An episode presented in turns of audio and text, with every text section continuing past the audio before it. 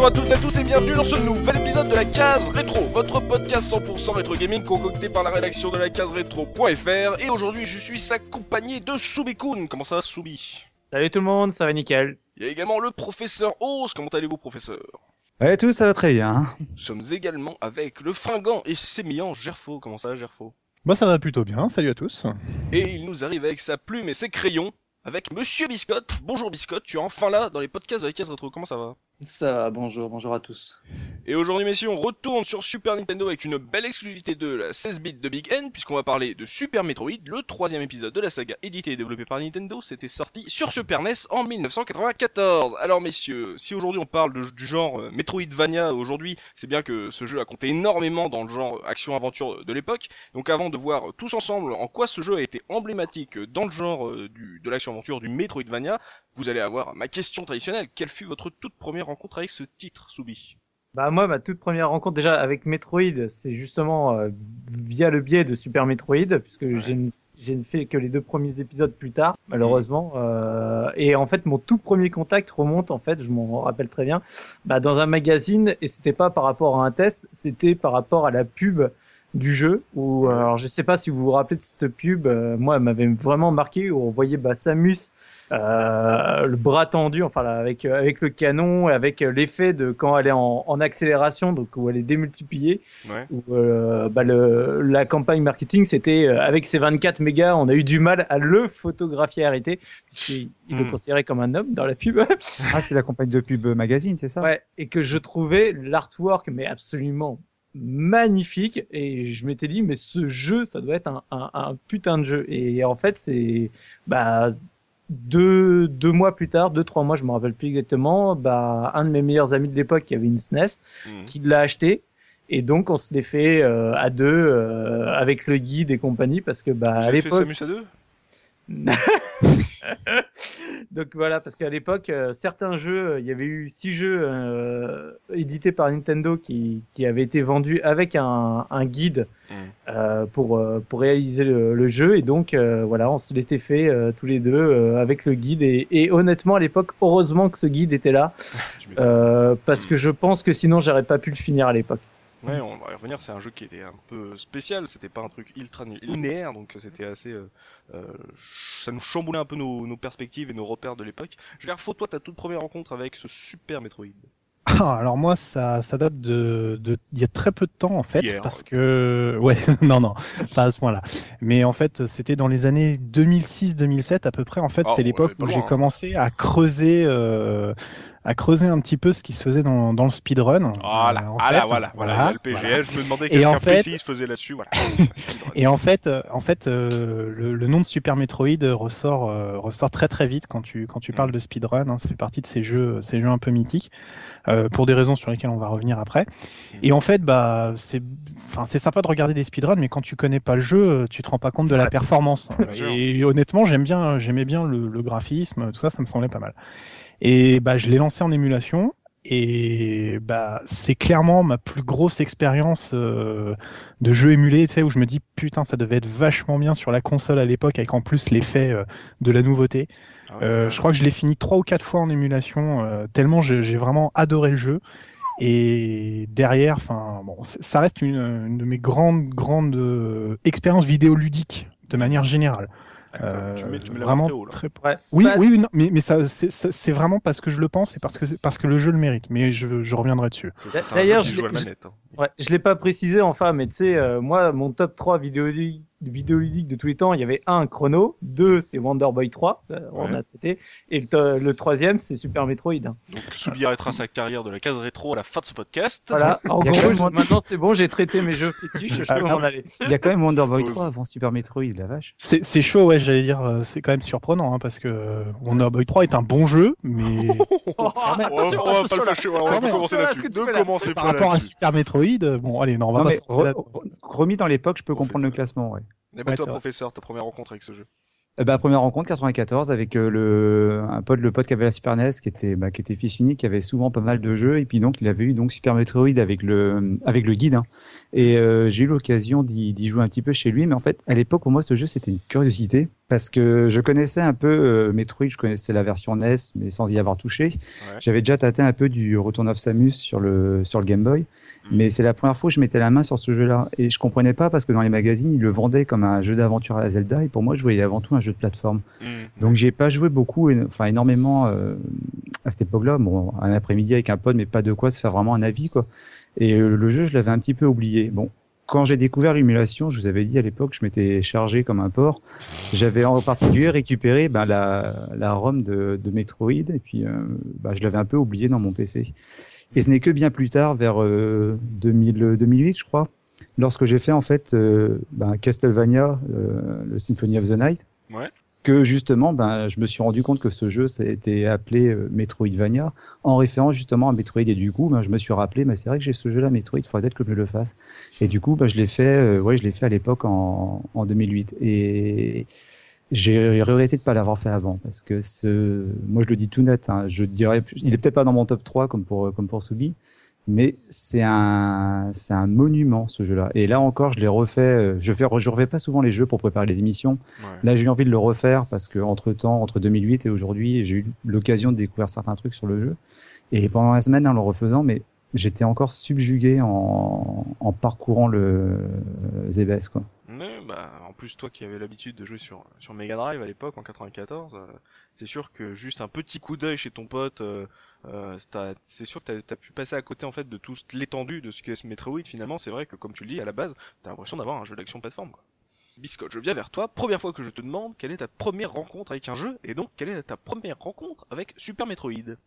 Bah moi à l'époque euh, j'étais j'étais joueur PC, donc euh, les seuls contacts que j'avais euh, sur la Super Nintendo c'était chez un pote et euh, les bornes qu'il y avait dans les grandes surfaces euh, avec les jeux en démonstration. Et c'est comme ça que j'ai découvert en fait euh, Metroid hein, Mhm. en refaisant une dizaine de fois euh, l'intro du jeu parce qu'à chaque fois bah fallait que je retourne en cours, donc j'avais pas le temps d'en faire plus. Mais j'ai tout de suite accroché euh, à l'ambiance euh, à l'ambiance du jeu. En fait, Et, tu as joué euh, 15 minutes toutes les deux heures. Voilà à peu près. D'accord. Et toujours, et toujours les, les 15 toujours premières minutes.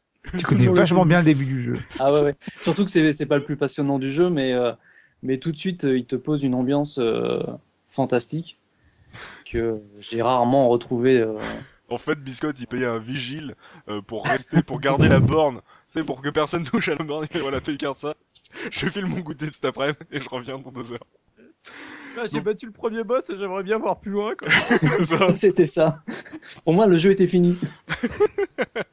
Ah, mais t'es bien, je, oh, je fais souvent. Oh oui, bah, tous les, tous, les, ap- tous les midis. Ah, d'accord. Une, renco- une rencontre euh, commerciale. Donc oui, bah, au début c'était ça. Il a fallu attendre quelques années que je m'achète euh, ma, Super Nintendo pour, pour remettre la, la main dessus euh, en occasion. Ouais. Et, euh, et à l'époque, je l'avais pas fini. Il a fallu que, que j'attende encore quelques années en, en émulation pour, pour Ah. le finir. Voilà. Quand tu dis que t'as, quand t'as acheté une, une Super Nintendo, là, on était en quelle année? Euh, C'était quelques années plus tard. J'avais déjà donc ma, ma PlayStation. Ah ouais, Tu Euh, t'étais déjà ouais. rétro gamer à cette époque, quoi. Ouais, euh, je me nommais, euh, je m'appelais pas Retro Gamer à l'époque. Comment ça se fait que t'as Euh. acheté une Super Nintendo alors que t'avais une PlayStation? Voilà, bah, parce que j'avais loupé la Super Nintendo à l'époque Mhm. et, euh, et je savais qu'il y avait, euh, il y avait des purs jeux là-dessus et il fallait que, que je me rattrape euh, sur, sur les jeux que j'avais loupés. Tu vois, c'est un type bien. Biscotte. Il était comme moi. Il... C'est pas parce qu'il y avait la nouvelle génération qu'il faut oublier celle d'avant. quoi. Mais bien sûr, bien sûr. Oui, oui, mais en même temps, et en plus, il achetait les jeux d'occasion, quoi. C'est, en plus, il demandait pas à quelqu'un de lui filer une disquette, quoi. C'est, c'est rare, surtout dans les années 90. Surtout avec l'arrivée du PC où là, euh, ça a commencé à graver du verbatim à la chaîne. quoi. exactement, exactement. Surtout les, les auditeurs de la case rétro en savent un paquet. Donc, euh, histoire de lancer euh, le débat sur ce Super Metroid, comme on l'a dit, c'est le troisième épisode de la saga, donc on va faire un petit récap, un Previously on Metroid de Subikun. Est-ce que tu peux, est-ce que pour revenir euh, parler de l'histoire, moi je sais même, voilà, je suis un joueur candide, je ne sais pas de quoi ça parle votre Super Metroid. Est-ce que tu peux me poser les bases? Ouais. Alors euh, la question c'est est-ce que je te pose les bases par rapport à, à l'époque ou par rapport à tout ce qu'ils ont rajouté après coup pour euh, donner un peu de corps à l'histoire, c'est-à-dire à, à rajouter un peu dans les premiers épisodes se disant des choses qui n'étaient pas forcément dites. euh, Non, non, de base, restons en 94. D'accord. Donc en fait, il y avait eu donc deux épisodes, euh, Metroid sur NES et, et le Metroid, euh, le Return of Samus euh, sur euh, sur Game Boy. Mm. Alors en fait, dans l'histoire, tu as, euh, ça se passe en 2000X5. Ouais. Donc euh, X, je sais pas quelle quelle valeur il a, mais en tout cas, c'est pas si éloigné que ça, on pourrait dire. Oui, oui. Donc euh, ça se passe dans, dans l'espace. Tu as la Fédération Galactique qui s'est formée, qui est un peu euh, tous les trucs que tu vois comme dans Star Wars ou, ou en tout cas n'importe quel euh, truc de science-fiction, euh, organisme qui s'est formé pour un peu contrôler euh, l'ensemble des colonies et faire que tout le monde euh, s'entende bien et que ce soit pas trop le bordel. Ouais. Et en fait, euh, sur la planète SR euh, 388, ils vont découvrir une espèce qui s'appelle les métroïdes qui est une espèce extrêmement intéressante euh, et qui veulent étudier pour voir si elle peut pas apporter euh, pas mal de choses à l'humanité ou en tout cas euh, à la Fédération Galactique. Euh, sachant qu'à côté, tu as une magnifique bande de bandits qui s'appelle euh, les Pirates de l'espace, qui en fait s'intéressent également aux métroïdes Ouais. euh, parce que ils veulent s'en servir en tant qu'armée euh, absolue et donc ils partent à la quête de, de récupérer un, un métroïde et d'en faire un laboratoire, on va dire, de clonage pour avoir euh, toute une armée euh, prête à. Ah, c'est bizarre, ça me rappelle quelque chose. Ouais, ouais, non, mais de toute façon, euh, tu, tu retrouveras quelques inspirations euh, Alien, Star Wars et compagnie hein, dans, dans dans ce jeu. Hein. Et ils s'en cachent pas. Hein. Et euh, puisque comme on le dit tout le temps, euh, bah, le, le chef des armées de, dans, dans Metroid, c'est Ridley, en hommage à Ridley Scott pour Ah. le premier film d'Alien. Donc tu vois, Classe. Ils, ont même pas cherché à le Oui. à se cacher quoi. Oui. Donc euh, dans cette fédération galactique, tu as des, euh, des chasseurs de primes euh, qui sont là pour euh, bah, résoudre quelques conflits. Mhm. Et donc, bah, ils envoient euh, Samus Aran euh, bah, sur la planète Zebes, qui est la, la planète où euh, sont cachés les, les pirates de l'espace, pour qu'elle aille euh, un peu euh, voir ce qui se passe, faire le grand nettoyage, et, etc. Donc voilà, ça c'est le, le pitch, on va dire, un- peu rapide et un peu abrégé de- du premier épisode, sachant que donc dans le deuxième, ce qui est intéressant, c'est qu'ils se rendent compte quand même que les métroïdes ça pose quand même pas mal euh, de soucis et donc euh, d'un commun accord avec la Fédération Galactique, ils décident d'aller euh, retourner sur la planète d'origine des métroïdes, c'est-à-dire SR 388, Oui. et euh, d'éradiquer euh, l'intégralité des, euh, des métroïdes sur euh, sur cette planète. Mais c'est quoi ça, Metroid Ça ressemble à quoi? C'est un alien? Alors, les métroïdes, en fait, c'est une espèce de larve à trois dents et euh, trois quatre dents et euh, qui ressemble un peu à une méduse, quoi. Miam. Et sachant que ça, c'est la forme la plus générique que Mhm. tout le monde connaît, mais qui n'est pas la forme unique de Metroid. Et c'est justement dans cet Mhm. épisode 2 que tu découvres que, en fait, les Metroid, ça, c'est la toute première forme, c'est la forme larve. Ah, Après, tu as le Metroid Alpha, Gamma, Zeta, Oméga, jusqu'à la reine Metroid. Donc, euh, en fait, euh, là, tu décides d'aller sur la planète donc d'origine des Metroid et d'éradiquer un peu euh, tout ce qui se passe. Ce qui fait que dans le gameplay, c'est vraiment, tu as à chasser une quarantaine de Metroid. Euh, pour euh, pour terminer le jeu quoi. Et c'est assez marrant parce qu'on retrouve toujours donc l'analogie au niveau de l'histoire par rapport aux euh, au film Alien parce que Bien ça sûr. ça suit assez la trame des quatre films Alien sans le vouloir. On sait- T'as le premier où t'as en gros tu cours après un Metroid même si à la fin tu découvres qu'ils les ont clonés. Mais en gros, c'est tout tourne autour d'un Metroid. Le 2 tourne autour de bah, l'armada des Metroid et tu découvres toute la famille jusqu'à la reine. Tu vois, c'est Ouais. euh, surprenant quoi. Oui. Le 3, tu te retrouves de nouveau à courir après un Metroid qui va également se faire euh, cloner. Et bizarrement, le 4, euh, Samus euh, a un gros problème et se retrouve à fusionner ses pouvoirs avec les Metroid, ce qui Ah, donne. Metroid Fusion qui rappelle bizarrement euh, Alien Résurrection aussi. Hein. Donc, euh, c'est- il y a vraiment une euh, un, un calque euh, au niveau du, euh, du scénario. Mais bon, donc excellent. après le 2, tu as éradiqué euh, l'ensemble des Metroid sur la sur la planète jusqu'à l'arène euh, sur Ouais. la planète Metroid. Et donc dans là où on arrive au niveau donc à 3, ce Super Metroid. c'est qu'à la fin du 2, en fait, euh, elle éradique tous les Metroid sauf une larve qui est clos au moment où tu vas pour t'échapper de la planète. Cette larve te prend euh, dans la confusion pour, on va dire, ta maman et elle décide de bah, la garder et elle l'emmène euh, bah, à la Fédération Galactique sur un laboratoire de recherche pour, euh, bah, pareil, qu'ils puissent faire des recherches dessus et apporter un peu de un peu de nouvelles techno, un peu de, de bien pour l'ensemble de la population intergalactique. Euh, Là-dessus, euh, bah, les pirates de l'espace et notamment euh, Ridley qui avait réussi à s'échapper euh, en entend parler et décide bah, de capturer la larve pour la ramener sur Zebes et la ramener à son grand chef qui est Mother Brain, qui était Ah. déjà donc le boss Mm. du 1. Et donc euh, voilà où dans quoi commence le Super Metroid, c'est tu entends que bah, la, la, la station de recherche Zeres sur lequel tu as laissé la larve Hmm. est attaquée, donc tu te rends sur place et rapidement au bout de 5 minutes de gameplay, tu, tu te retrouves face à Ridley qui embarque la larve et donc tu refonces sur Zebes euh, là où tu étais déjà venu dans le 1 Mm. pour euh, bah, de nouveau essayer de récupérer la larve et, euh, et, euh, on va dire euh, réadi- ré- éradiquer le problème des, euh, des pirates de l'espace.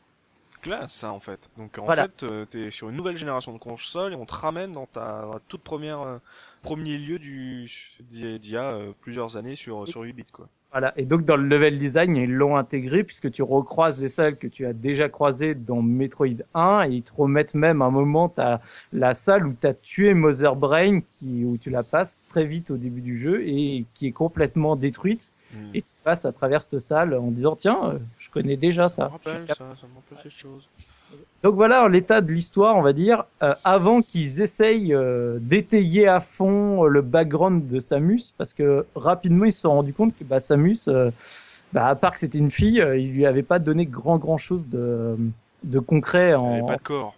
voilà. Et donc après, bah, bizarrement, ils ont refait tout un tas de choses par rapport à ce qu'ils avaient déjà fait, quoi. Ça aurait justifié tout un tas de détails.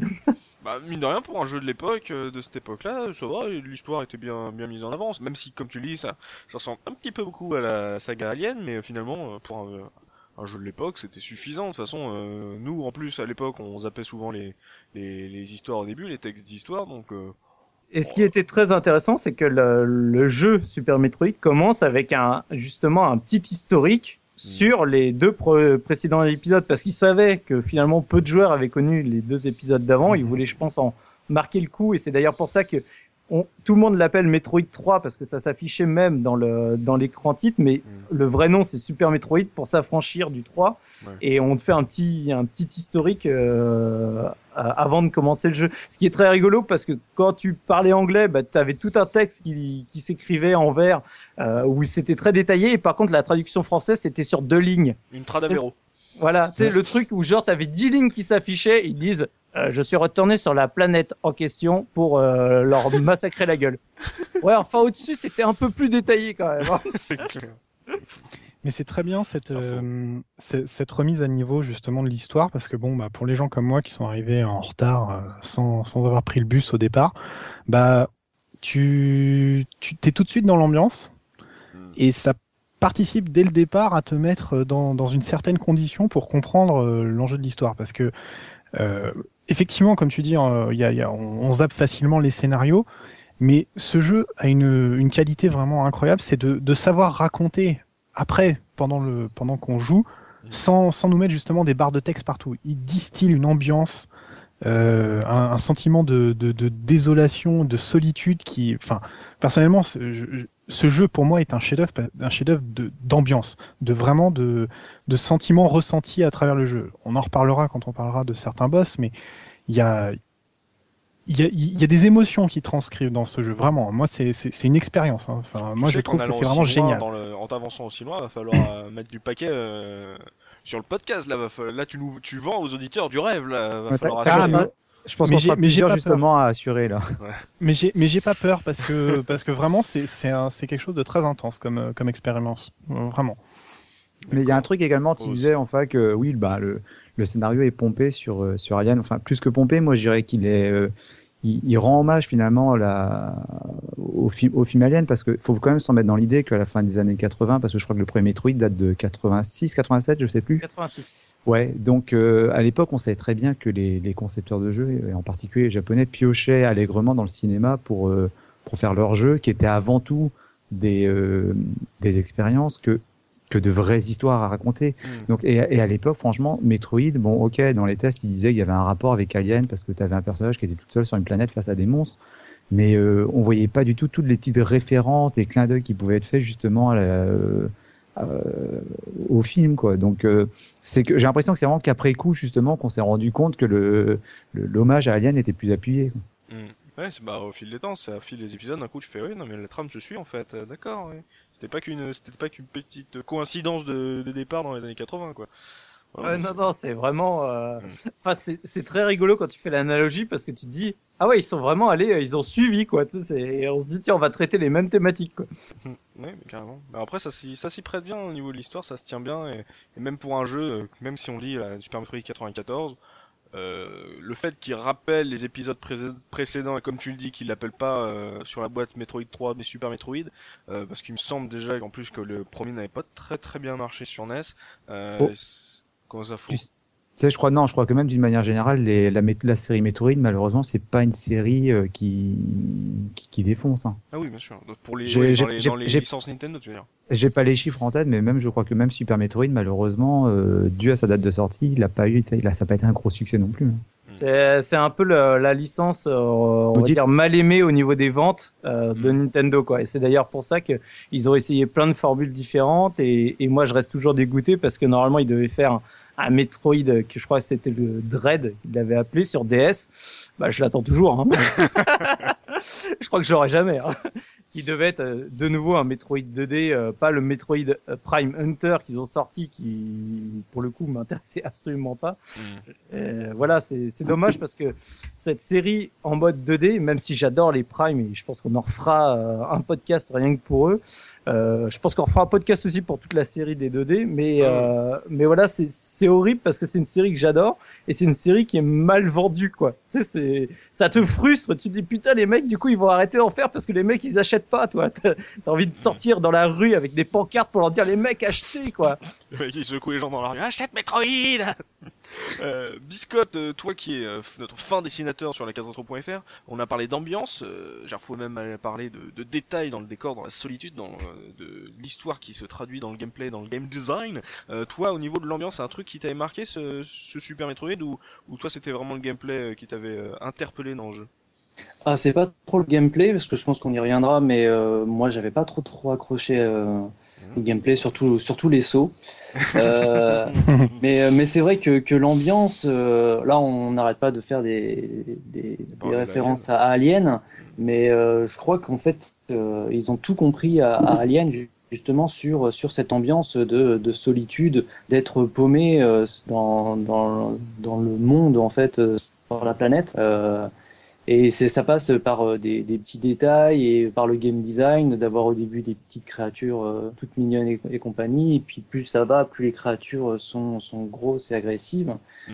Et, euh, et, même dans le design des créatures, c'est vrai qu'il y a, il y a certains, certains boss qui ressemblent un petit peu de près ou de loin à, aux créatures de Giger. Mais, euh, mais euh, ouais, c'est c'est ils ont, ils ont, ils ont eu bon en fait sur sur toute la ligne euh, de, de bien piocher en fait euh, sur sur Alien quoi. Et puis il y a, y a un truc, c'est que bon, on parle on, forcément pendant tout le podcast, on fera souvent justement l'analogie avec Alien, mais le je pense que la, la, la, comparaison Alien, ça aurait pu être un reproche qu'on aurait fait à la série Metroid si ça s'était contenté d'être simplement une pâle copie des films. Or, il s'avère que c'est avant tout des jeux qui sont simplement monstrueux, quoi dans ce qu'il propose, dans le, comme on disait, dans le game design. Moi, ce que je retiens, c'est le level design. Enfin, on en reparlera un peu plus tard.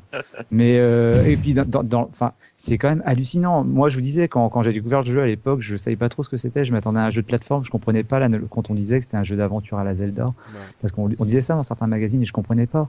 Et quand on joue, mais c'est c'est vertigineux. Bon, euh, franchement, il y a certaines séquences où, euh, même là maintenant, quand je l'ai refait cette semaine, où j'étais sur mon siège, je me disais, ah ouais, putain, quand même, quoi où tu te dis que il y a à des trucs qu'ils ont osé faire ça quoi. Ouais et puis et puis voilà c'est précurseur il y a des trucs qui ont été inventés dans dans, dans ces jeux là quoi. Non moi je comprends pas moi je, je jouais pas Super Metroid je jouais à Alien 3. Ah ouais non c'est autre chose qui est très bien qui est très sympa aussi. Très, hein il est très bien mais c'est pas la même chose quoi. Voilà, comme quoi un alien n'en vaut pas un autre. Euh, donc là, on a parlé, merci à Subi d'avoir mis en place l'histoire, donc on voit euh, ce que doit faire notre pauvre petite Samus Aran euh, dans cet épisode. Et euh, donc là, on va se lancer carrément dans le gameplay puisque ce jeu, comme l'a dit Oz, ce n'est pas un jeu d'action, on parle de, de Zelda-like, de jeu d'aventure. Oz, je reste sur toi, comment ça se passe une partie de Metroid, de Super Metroid? Comment ça, comment, comment il marche? Voilà. Quand t'as le pad en main, comment ça se passe? Eh ben, c'est de la, c'est de la curiosité. C'est-à-dire que quand t'as le pad en main, C'est bien, c'est hyper explicite pour nos auditeurs. Mais Voilà, voilà. mais- Metroid, c'est de la curiosité, tu veux dire, c'est un Quand- petit quand- peu la quand- métaphore de la solitude impliquée dans notre contexte sociologique. Voilà, C'est- on va, on va- je, vais- je vais- je vais essayer de, de parler de manière un peu intelligente, ce qui m'arrive pas souvent. T'as- Biscotte a parlé que, a, a dit ouais, justement que le, on retrouvait le, le- le sentiment d'isolement qu'il y avait dans les films aliens, on le retrouvait justement dans, dans Metroid. Mm. Mais on le retrouve parce que c'est un jeu, c'est un labyrinthe. C'est labyrinthique. Tu, tu incarnes quand même une, une personne qui, qui est sur une planète isolée, une, pla- une planète étrangère. Elle va découvrir la planète. Et nous, on découvre la planète avec elle, mais on se rend compte que ce n'est pas linéaire. C'est un jeu d'exploration où on, on va se balader à gauche, à droite, en haut, à bas, en bas. On va faire des, des tonnes, des centaines d'allers-retours pour, euh, pour découvrir des nouvelles zones. Le, on est complètement désorienté dans le jeu. Alors, on a beau avoir une map qui nous accompagne, il y a, il y a une, vraie, une vraie empathie entre ce que doit ressentir le personnage sur la, sur la planète et, et le joueur. Alors maintenant, comment écrans ça se joue? C'est les écrans ou du scrolling? C'est les deux parce que le, le jeu se décompose en, en différents écrans qui, euh, qui scrollent horizontalement ou verticalement. Quoi. Mais euh, le, le, le jeu en lui-même, voilà, ça, c'est, c'est un jeu de plateforme qui est, qui est boosté parce qu'il y a, au fur et à mesure de la progression, on débloque des capacités pour, euh, pour Samus qui vont lui permettre justement de, d'accéder à des nouvelles zones dans, dans le jeu. Donc euh, elle démarre tout simplement, qu'est-ce qu'elle peut faire? Elle peut juste se déplacer, tirer, et puis elle va rapidement récupérer le pouvoir emblématique de la série Metroid qui est de, de se mettre en boule, ce qu'appelle la, la morph, la morph ball, je crois Ouais, c'est ça. et qui va donc lui permettre d'accéder à des, des zones en passant dans des petits, euh, dans les petits conduits. Euh, le fait de pouvoir larguer des bombes avec euh, la morbol qui va lui permettre, on verra, on en parlera un petit peu plus tard, je pense, quand on parlera de, de TAS, qui va lui permettre parfois de, de sauter, de faire de, d'accéder à des choses auxquelles elle n'aurait pas pu avoir accès. Mm. Euh, les nouvelles armes, le buster, de nouveaux items comme le grappin. Voilà, je vais pas tout énumérer parce dans, en que fait, dans, dans le rapprochement, l'analogie qui était faite avec les Zelda, le fait de, de progresser en ayant de nouvelles capacités à, à travers un univers en fait ouvert. Ce qui est Voilà, pas comme un que- jeu de plateforme linéaire, euh, une suite de niveaux quoi. Voilà, sauf que ce genre de ce genre de gameplay, on avait l'habitude justement de le voir, comme tu l'as dit, dans des jeux à la Zelda, c'est-à-dire des jeux en vue top-down, euh, des Zelda, des soleils, des, lan- des- euh, euh, est en mode anglais ce soir, c'est totalement incroyable. mais, mais, mais le, le fait, et moi, moi c'est ça qui m'a perturbé, c'est le fait de savoir qu'on pouvait également appliquer ce gameplay à, euh, à, des, à des jeux en 2D. Alors, ça existait certainement sur des, des jeux plus vieux, sur des micros. J'ai j'ai pas d'exemple qui viennent rapidement en tête. Euh, me demande si quelque part Shadow of the Boy Beast. 3 oui, Wonder Boy Ouais, 3, mais voilà, ouais, ouais. mais, voilà, mais c'était pas, Je c'était sais pas, pas, des ça jeux. me qui- vient comme ça. là. Une fulgurance comme ça, je ne sais pas. Mais voilà, mais c'était pas quelque chose qui était très populaire, quoi. Et d'ailleurs, je me demande si ça pas un peu contribué finalement à- au fait que le, le jeu n'est pas n'est pas le succès qu'il est mérité, parce que c'est quand même très très perturbant, quoi. On s'attend à avoir un jeu de plateforme où on court, on saute, on tire, et finalement on passe notre plus clair notre temps bah, à courir à gauche, à droite, à à scanner un peu pour découvrir des secrets, parce que le jeu regorge de secrets, mais c'est à à n'en plus savoir que faire. D'ailleurs, je me demande si à la fin du jeu, s'il n'y a pas un pourcentage qui est donné par rapport à ce qu'on a découvert. Euh, le pourcentage qui est à la fin du jeu, c'est par rapport aux, aux items que tu as récupérés. Puisque tu as X euh, items, euh, tu sais, les armes, tout ça, bon, ça, c'est ouais. des items de base. Mais après, les, les missiles, super missiles, euh, super bombes, etc., tu les découvres au fur et à mesure. Et plus tu les découvres, plus tu peux en stocker.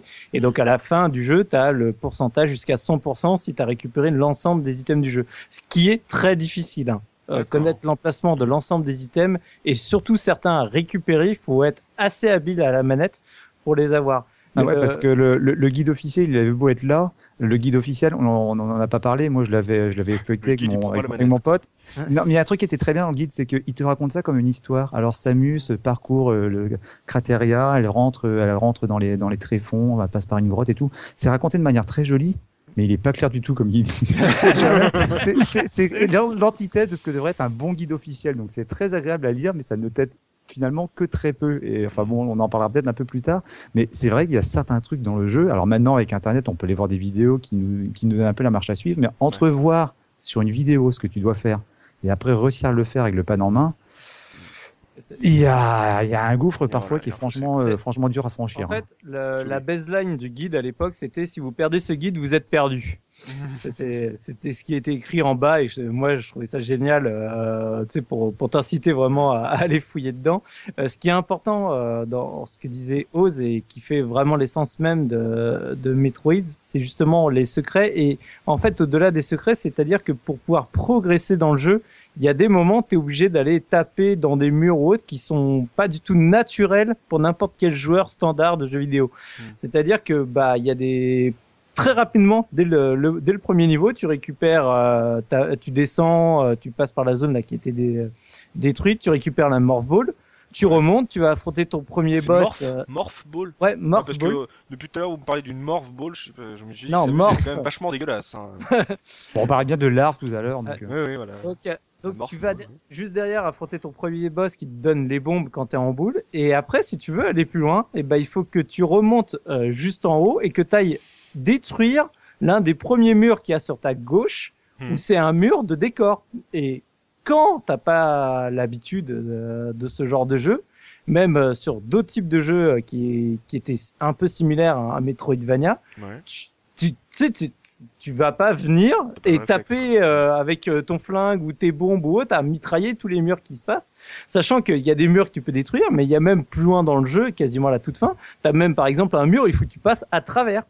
C'est même avec le rayon X, le rayon X ne fait pas apparaître le chemin quoi. Donc euh, c'est il y a des choses comme ça qui peuvent te faire tourner en rond Mm. mais pendant quand tu connais pas le jeu euh, par cœur pendant très longtemps et même ça c'est peut-être un je pense un des rares défauts du jeu te faire enrager au point de de, de le laisser tomber quoi. C'est après comme on disait Oz tout à l'heure quand tu posais la question par rapport au scrolling c'est que le jeu en fait il est divisé par zone Ouais. sur lesquelles en fait tu as des euh, t'as des portes en général au bout de chacune des zones. Donc tu as des zones qui sont très très larges, euh, genre quand tu atterris la zone d'atterrissage est une euh, un écran immense, donc dans ces cas-là tu as un scrolling et au bout de bah, de chacune des entrées, tu as une porte avec différents niveaux euh, pour les ouvrir, tu as les portes bleues où tu tires juste euh, simplement pour pour l'ouvrir, les Ouais. portes roses où il faut commencer à avoir déjà des missiles et mettre cinq missiles pour les ouvrir, les portes vertes où il te faut un super missile, donc il faut déjà que tu aies récupéré les super missiles. Les portes jaunes où c'est les, il y a que les super bombes qui peuvent les ouvrir. Et donc il y a même des portes qui restent grises et c'est tant que t'as pas détruit l'ensemble des ennemis qui sont dans la salle que tu peux l'ouvrir. Ah c'est cool ça. Et des fois ça arrive, t'as des portes grises, c'est tant que t'as pas tué le boss, tu peux pas l'ouvrir. Donc, Mignon, euh, donc voilà, donc euh, c'est pour ça que t'as les items en tant que tels qui te font progresser, comme le grappin ou autre qui te permet d'accéder à des plateformes que tu pouvais pas avoir. Mhm. Mais tu as aussi bah, chaque zone qui est vraiment euh, sanctionnée par ces portes et sur lequel bah, des fois il faut que tu creuses la tête sur euh, bah, les embranchements, euh, euh, comment comment continuer la, la suite du chemin. euh, et, et régulièrement, bah, tu es obligé de revenir. C'est pas un peu en arrière, c'est limite dans les niveaux d'avant et très très loin en arrière pour re- redécouvrir un passage que tu avais laissé à l'abandon. Quoi. Je suis d'accord avec euh, Oz. Tu disais Oz que en gros, euh, si tu pensais que c'était aussi euh, ça qui, qui a fait que le jeu n'a- plaît pas tant que ça, euh, enfin n'a pas eu autant de ventes que, que ça. Il y a un truc que j'avais entendu là sur en fait le, les, les phobies des développeurs, c'est qu'en gros un joueur qui perd c'est pas grave, mais un joueur qui ne sait pas ce qu'il doit faire c'est un truc à, à oublier dans un jeu. Quand tu crées un jeu, et là sur le sur le coup, quand tu sais pas ce que tu veux faire, quand tu sais pas où tu dois aller, pour un, un joueur de l'époque, comparé à ce qu'un jeu d'action-aventure euh, de l'époque, pour ceux qui, qui ne voyaient pas le côté un peu Zelda, le mec était perdu, quoi. C'est, un Mais- moment, c'est au bout d'un moment, je fais quoi, là, d'accord, j'ai compris, mais Alors, je vais où, là? Un C'est c'est un petit. Pardon. Vas-y, vas-y, vas-y. Vas-y, vas-y, Biscotte. biscotte. Non, parce que depuis tout à l'heure, en fait, euh, on parle de Zelda, mais la différence de, de Zelda, c'est que dans ce jeu, tu as une vraie montée en puissance. Euh, tu deviens de plus en plus fort. Au début, tu, tu, tu rames pour traverser les niveaux, Mhm. et plus tu vas euh, avoir les, les missiles et euh, les, les capacités de Morbol et compagnie, plus tu vas traverser les, les niveaux euh, que tu as déjà traversés un peu plus facilement. Ouais. Et, euh, et cette montée en puissance te pousse à aussi euh, essayer d'explorer, de prendre des risques euh, avec le grappin, avec, euh, avec des armes, à sauter un peu partout. Pour, euh, t'as- il y a une vraie, euh, vraie satisfaction des fois de trouver les secrets parce que parce que t'as osé faire, euh, t'as fait, euh, tu te dis tiens il y a peut-être un passage secret, tu, tu vas oser, tu vas chercher et et euh, il y a une vraie progression, contrairement à un Zelda où tu vas trouver une type d'arme qui va être euh, à utiliser à, à un type d'endroit. Là, euh, les, les secrets et euh, le level design fait que ça, ça te pousse à te creuser les méninges et à te rendre plus intelligent. Il y a- un truc justement, tu parlais de, de montée en puissance, mais c'est marrant parce que moi, je, t'as une montée en puissance de, de l'héroïne au fur et à mesure qu'elle s'engouffre dans, les tréfonds de la planète. Parce que moi, le truc, quand j'ai Oula, utilisé il le mot vert- loin, professeur Ous, euh, sur ce podcast là, mais non, mais parce que non, mais pas, je suis peut-être pas au- aussi au- aussi euh, aussi addict que, que notre cher Soubi, mais moi, c'est un jeu qui, euh, pour pour plein de raisons, me me, me, me touche énormément parce que euh, je me rappelle quand quand je l'ai fait pour la première fois, euh, il y a un truc, c'est qu'au début, tu tu tu as la carte. Sur ce genre de jeu, quand on parle d'un jeu d'exploration, il faut qu'il y ait une carte pour accompagner les joueurs. Tu démarres sur le- la surface de la planète, c'est près du vaisseau et tu descends un peu dans les caves. Et au fur et à mesure que tu avances dans le jeu, tu te rends compte que finalement, la, la- la carte qui se dessine, elle continue en fait à, tu continues à t'engouffrer et puis elle devient immense en dessous. Mm. Et en fait, ça, ça, ça, ça prête vachement à l'ambiance euh, isolée qu'on peut avoir dans, dans le jeu parce que finalement, on- on- comme le personnage s'enfonce de plus en plus dans la planète, il y a, il y a cette, il y a cette oppression quoi. Et euh, c'est pour ça quand j'ai utilisé le mot virgi- vertigineux tout à l'heure, c'était, c'était pas anodin quoi. C'est que vraiment, on se rend compte que le, le- les sous-sols de la planète sont immenses. Et euh, quand on parlait de, de- de tout à l'heure du fait que des gens pouvaient être découragés sur, euh, sur ce jeu-là, moi, un conseil, hein, s'il y a certains qui l'ont pas fait et qui ont, qui ont envie de le faire après avoir écouté l'émission, Ouais. c'est clairement le genre de jeu qu'il faut faire d'une traite. Faut pas le commencer un moment, le laisser reposer pendant un mois et puis euh, recommencer. Parce C'est que c'est sinon- fini. Ah, c'est fini. Tu, tu- tu tu te rappelleras plus de où c'est que tu dois aller. Et puis tu seras, décour- tu seras découragé, tu n'auras même pas envie de le reprendre parce que tu, tu auras, auras tes capacités, mais tu seras plus, il faut aller à gauche, à droite. Et tu disais, Biscotte, que ouais, c'est vrai que le personnage devient plus puissant et puis euh, traverse certaines zones beaucoup plus rapidement. C'est vrai, mais ça l'est moins que dans des jeux d'aventure comme Zelda parce que reste- comme il y a quand même une composante de plateforme, il y a quand même certaines séquences dans le jeu où il faut être assez habile au pad. Euh, le personnage de Samus, ne, de mon point de vue, ne se manipule pas toujours super facilement. Et ça, Ça, peut être décour- Ah, voilà, et ça peut être franchement décourageant. Quoi. Et un défaut, mais euh, ça c'est euh, un des rares défauts que je, je prête au jeu, c'est je trouve juste dommage qu'il n'y ait pas de, de salle de téléportation pour pouvoir euh, euh, passer d'une zone à une autre. Parce que c'est vrai qu'il y a un moment quand on sait plus ce qu'on veut faire, ou bien quand on s'est rappelé qu'il y avait une porte qui était euh, qui était bloquée Bah, en haut à gauche et qui est un- en bas à droite, waouh C'est un petit peu le défaut de la, de la map de pas avoir assez de détails quand tu passes devant une porte qui est, euh, qui est fermée que tu peux pas ouvrir. Elle va pas s'afficher sur la carte. Tu vas avoir toujours un petit carré rose qui te dit bah voilà, tu vois pas qu'il y a un accès par là, donc tu peux pas retourner. euh, Faut si t'as si t'as oublié, tu Je, je, suis pas tout à fait d'accord même. avec les, par exemple, les cartes de Resident Evil, quoi. Je, je suis pas tout à fait d'accord quand même parce que le... alors les passages secrets vont pas être représentés et ça si tu les as pas trouvés euh, t'es- normal ça. t'es t'es marrant. Mais les, sur la minimap, euh, tu vois très bien les zones parce que déjà un, t'as quand même des cartes partielles que tu peux récupérer à certains embranchements Mhm. où du coup tu vas avoir la carte qui apparaît en bleu et en rose des zones que tu as explorées. Tu as les salles, euh, si tu l'as pas exploré de bout en bout, la carte ne se ferme pas, donc ça te laisse le chemin, tu sais, enfin tu vois que la... Le rose et bleu, ouais. Ouais, euh, Mm. Non mais tu vois que le, le bordure blanche de la carte n'est pas fermée. Mm. Donc euh, tu, tu dis ah bah oui tiens cette zone là je l'avais pas entièrement explorée. Et là où aussi je pense que au contraire c'est bien qu'ils aient pas mis de téléporteur, c'est que du coup quand tu dois retourner dans des zones euh, que t'as pas explorées, et bah tu par hasard finalement tu retombes sur des zones où tu te dis ah oui mais celle-là j'avais complètement oublié et maintenant je peux enfin y aller donc je vais aller jeter un coup d'œil. Ouais, mais ce que je, veux- ce que je voulais dire, Soubi, c'est Ouais. que nous, à la limite, on le, on le fait facilement. Moi, je dis que c'est un reproche que je glisse au, que, que je prête au jeu, mais ça m'a pas empêché de, de prendre un énorme plaisir dessus. Ce que je veux dire, c'est que pour des gens qui sont pas habitués, ça peut être décourageant. Et puis, voilà, le truc, c'est que tu disais par rapport aux portes, moi, j'ai quand même, quand j'y ai rejoué, là, tu vois, j'avais oublié ça. Il y a quand même certains moments où je me suis perdu dans le jeu parce que j'avais beau avoir la carte, je savais plus quel chemin je devais prendre pour euh, rejoindre telle salle parce que sur la carte, ils indiquent pas forcément les connexions entre les différentes zones. Ouais non mais ça c'est Euh, normal de te perdre dans, euh, enfin dans le jeu. euh, Alors, si tu t'es pas perdu une fois dans Super Metroid, c'est que t'es t'es pas humain. au Alors, menu principal. Après, après moi, de, de ce côté-là, je suis comme joueur, je suis super tolérant par rapport à ça parce que moi, il y a un mot que j'adore utiliser, c'est le côté empathie. Je l'ai utilisé tout à l'heure. Je me dis que quand t'es paumé sur une euh, sur une planète, euh, t'as peut-être beau avoir un papier, et un crayon pour dessiner le plan au fur et à mesure. Je suppose qu'on a tous, quand on a joué à des euh, des jeux, euh, des dungeon crawlers quand on était plus jeune, Oui. euh, on n'avait pas de plan à l'époque, on avait un papier à crayon à côté, puis on se démerde avec ça. Euh, bah voilà, donc moi ça me dérange pas ça finalement, et au contraire, je trouve que ça, ça renforce le, le, le ressenti qu'on a par rapport au personnage.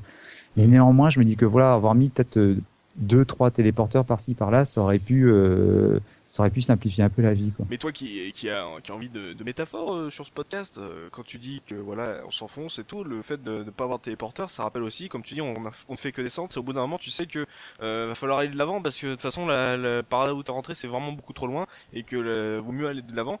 Avec les téléporteurs, t'as plus l'impression que tu peux te balader euh, comme tu veux, on va dire, euh, euh, dans, dans ces souterrains. alors Mais voilà, mais ça, mais voilà, mais ça, ça pas peut les être autre avoir, ça, chose. reste- ça, Et- ça apporte une sorte de connotation un peu survival. Dans dans Oui, le et sens puis où tu et puis- retourner et- dans la mouise. Et puis après, si on mettait des téléporteurs, ce serait un peu ridicule parce que pourquoi est-ce qu'il y aurait des téléporteurs sur une planète qui est assez abandonnée? C'est toujours, c'est, c'est, c'est c'est le, c'est le, comment s'appelle C'est le paradoxe des trousses de soins dans Tomb Raider, quoi. Pourquoi elle va visiter des lieux complètement Oui. abandonnés et elle trouve des, des trousses de Des soins? cartouches de Là- flingue dans les écoles dans Silent Hill. Voilà, là tu peux, tu, tu pourrais dire pourquoi est-ce que sur notre planète elle trouverait des, des, des téléporteurs qui fonctionnent encore alors que tout, euh, tout était saccagé et oublié depuis des années, Bah, quoi. Peut-être parce que les pirates de l'espace sont dans le coin et que ça les arrange bien aussi. Hein. Ouais. Ouais, on trouve peut-être Per Watson à stick si on veut. Euh, Gerfo, euh, dans le gameplay, euh, Oz a dit que cette petite Samus n'était pas hyper facile à manier. Euh, toi, euh, toi notre notre speedrunner, notre joueur de l'extrême, euh, notre euh, notre joueur talentueux qui rafle des PSX à ne plus savoir qu'en faire. Euh, en termes de gameplay, euh, toi, euh, toi qui l'as découvert en émulation, euh, comment ça se passe cette petite Samus? Est-ce que c'est si difficile que ça à manier? Alors, euh, je me suis retenu tout à l'heure d'intervenir justement sur cette remarque-là parce que personnellement, c'était hyper. je joue au clavier. Oh et j'ai non trouvé- Et j'ai trouvé que ce jeu était très très bien à prendre en main. Eh ben- C'était c'était très très agréable à prendre en main. Alors, il y a des petits problèmes quand il s'agit d'être technique sur certaines parties du jeu, c'est-à-dire où il faut enchaîner des sauts précis, etc. Oh. C'est compliqué. Mais globalement, ça se manie euh, mais du- avec une délicatesse et une précision que j'ai adoré. Je, je sais que je. On va voilà. rappeler aux auditeurs quand même, c'est un speedrunner PCiste, hein, donc euh, Voilà, calme- alors- calmez-vous si vous Non, allez essayer le ça- jeu et que vous allez euh, Non mais il y a ça, il y a ça et puis et puis il faut pas oublier que j'avais quand même derrière un passé de de joueur euh, déjà un peu aguerri donc euh, je veux dire euh, j'arrive des années après je veux dire, voilà je l'ai pas pris dans les conditions de l'époque mais moi je, je considère justement que le jeu est très bon parce que il a un gameplay qui est pas trop daté et qui se prend bien en main il y a des choses difficiles à faire, notamment quand on veut faire du speedrun, et là ça, ça devient catastrophique parce qu'il faut être un poulpe. Mais c'est, mais sinon c'est un jeu que j'ai Un trouvé. peu le mais point franchement- Metroid. bah ouais, c'est ça. hein. Mais moi, moi, je trouve que c'est un jeu au contraire qui se prend assez bien en main. Donc, euh, j'ai du mal à m'identifier, mais je comprends puisque c'est pas la même époque. Tu sais pourquoi? Parce que je vais raconter une anecdote. C'est à force de t'entendre dire que tu joues que au clavier. Là, quand j'ai relancé le jeu cette semaine, bon, j'ai commencé à jouer au pad. Et puis à un moment, par curiosité, j'ai voulu y jouer au clavier pour dire tiens, je vais faire un peu mon gerfo. Quoi. Je vais faire mon Et en fait, non, mais et en fait, ça se joue franchement très bien au clavier. Tu veux que je Alors- te dise plus difficile à faire, de mon point de vue? Attends, euh, attends, je termine juste parce que Ouais, pour te dire quand même, j'ai trouvé que ça se jouait très bien au clavier parce que à la manette, il y a quelques moments où j'ai ragé. Mon biscotte, tu le disais tout à l'heure, en particulier sur les sauts parce que euh, Samus, elle est, elle a ce que j'appelle l'inertie Nintendo, l'inertie qui me, qui, que je déteste dans les Super Mario Bros et qu'on retrouve ici, mais qui est, qui est. Mario. Oui, enfin, bref. Euh, et en fait, il y a des séquences dans, où je me suis amusé au jeu au clavier, ça passait très bien. Et il y a des séquences au pad, on en reparlera peut-être plus tard, où j'ai, j'en ai chié pendant trois quarts d'heure pour réussir à les faire. Et il y a un moment, je me suis dit, bon, j'en ai ras le bol, j'essaye au clavier. Et au clavier, mais finger in the nose, quoi. C'était, c'est quand même hallucinant. Tu te dis, tiens, j'en ai chié pendant euh, trois quarts d'heure avec mon pad. Et puis là, au clavier, ça se fait tout seul, quoi. Ah ouais. En fait, je, vais revenir sur, euh, sur cette histoire parce qu'il y a quand même vraiment un point euh, important et qui a fait la, la légende justement de la maniabilité de Samus. C'est qu'en fait, bon, euh, pour être tout à fait franc, moi je la trouve super maniable. Euh, tu, tu peux tirer euh, dans, dans les, toutes les directs, dans les huit directions avec les diagonales. Tu peux euh, même avec L et R facilement euh, te mettre en position diagonale figée. Donc euh, Ah, c'est très très pratique pour certaines zones où tu as les ennemis qui sont un peu dans un angle pas forcément simple à, à tirer. Ça t'évite de faire le Yamakasi dans la pièce, quoi. Voilà, tu donc tu as le bouton de tir euh, standard, le bouton de saut, tu as le bouton où tu cours et au, au bout d'un moment tu as même l'item qui te permet de faire la ultra accélération super classe. Et t'as après le, le bouton avec Select, tu sélectionnes tes différentes armes et avec Y, tu peux dé- désélectionner tout ça. Donc la manette euh, Super SNES là, elle est euh, occupée à mort quoi. Voilà, elle est occupée euh, dans son intégralité. Euh, sachant qu'avec Start, donc tu as la carte, et si tu fais L ou R, tu passes sur le menu de l'armure de Samus et tu peux même désenlever euh, les, les upgrades que tu as eu ce qui est vachement intéressant parce que par exemple quand tu as euh, les bottes qui te font des très grands sauts, le, high jump, bah, mhm. dans certaines zones très étroites, en fait c'est finalement très relou de faire un saut aussi haut. Donc tu vas dans le menu, tu l'enlèves et en fait la zone est beaucoup plus accessible d'un coup. Très bonne idée. Donc, euh, tu as plein de petits détails comme ça où tu peux euh, ajuster finalement ta tenue et ton, tes armes en fonction de la zone. Mhm. 1. 2. Donc le pourquoi le mythique euh, au niveau de la maniabilité, c'est parce que dans Metroid, à un moment, on te montre comment faire un wall jump. Ouais. Et alors, le wall jump, bon, en fait, t'as dans l'histoire, tu as deux zones où tu as des petits personnages qui te montrent comment faire. Ils te disent pas, ils te montrent, ils te font une démonstration en direct. Donc euh, la, la plus simple, c'est celle où tu fais ta course et tu fais la méga accélération et après tu appuies sur bas, ça te charge l'énergie et t'as plus qu'à tirer dans la direction dans laquelle tu veux speeder. Donc euh, haut, euh, en haut ou sur les côtés ou voire même en diagonale. J'ai découvert bien plus tard qu'on pouvait le faire en diagonale, ce que j'ai jamais réussi à faire dans le jeu et le wall jump avec trois petits euh, pas gremlins, gizmos, euh, enfin ce que tu veux, trois petites peluches vertes qui te montrent comment faire un wall jump entre deux murs. Et alors là, c'est là où par contre ça devient très très très tendu. Ah bon Dis-moi, Soubi, juste je veux savoir un truc. Est-ce que ces deux séquences-là, elles sont, elles sont facultatives dans le jeu, dans l'histoire, ou on est obligé Totalement. d'y passer? D'accord, parce que tu- juste, je fais une petite parenthèse et je te laisse, je te laisse y revenir. Lorsque j'ai refait le jeu, à la première fois que j'avais fait le jeu, je crois que j'ai dû finir le jeu sans voir ces séquences-là. Et là, je les, je les ai découvertes cette semaine-là. Et euh, c'est hallucinant parce que tu arrives dans une zone avec des petits aliens, tu bêtement tu penses que c'est des ennemis, tu commences à leur tirer dessus, et puis et puis tu vois tu vois que finalement bah, ils s'en foutent quoi, ils font leur truc dans leur coin. Mm. Et euh, ouais en effet la zone où t'as le premier alien, tu le vois courir, qui court dans tous les sens et puis qui charge et qui fait un bond de malade.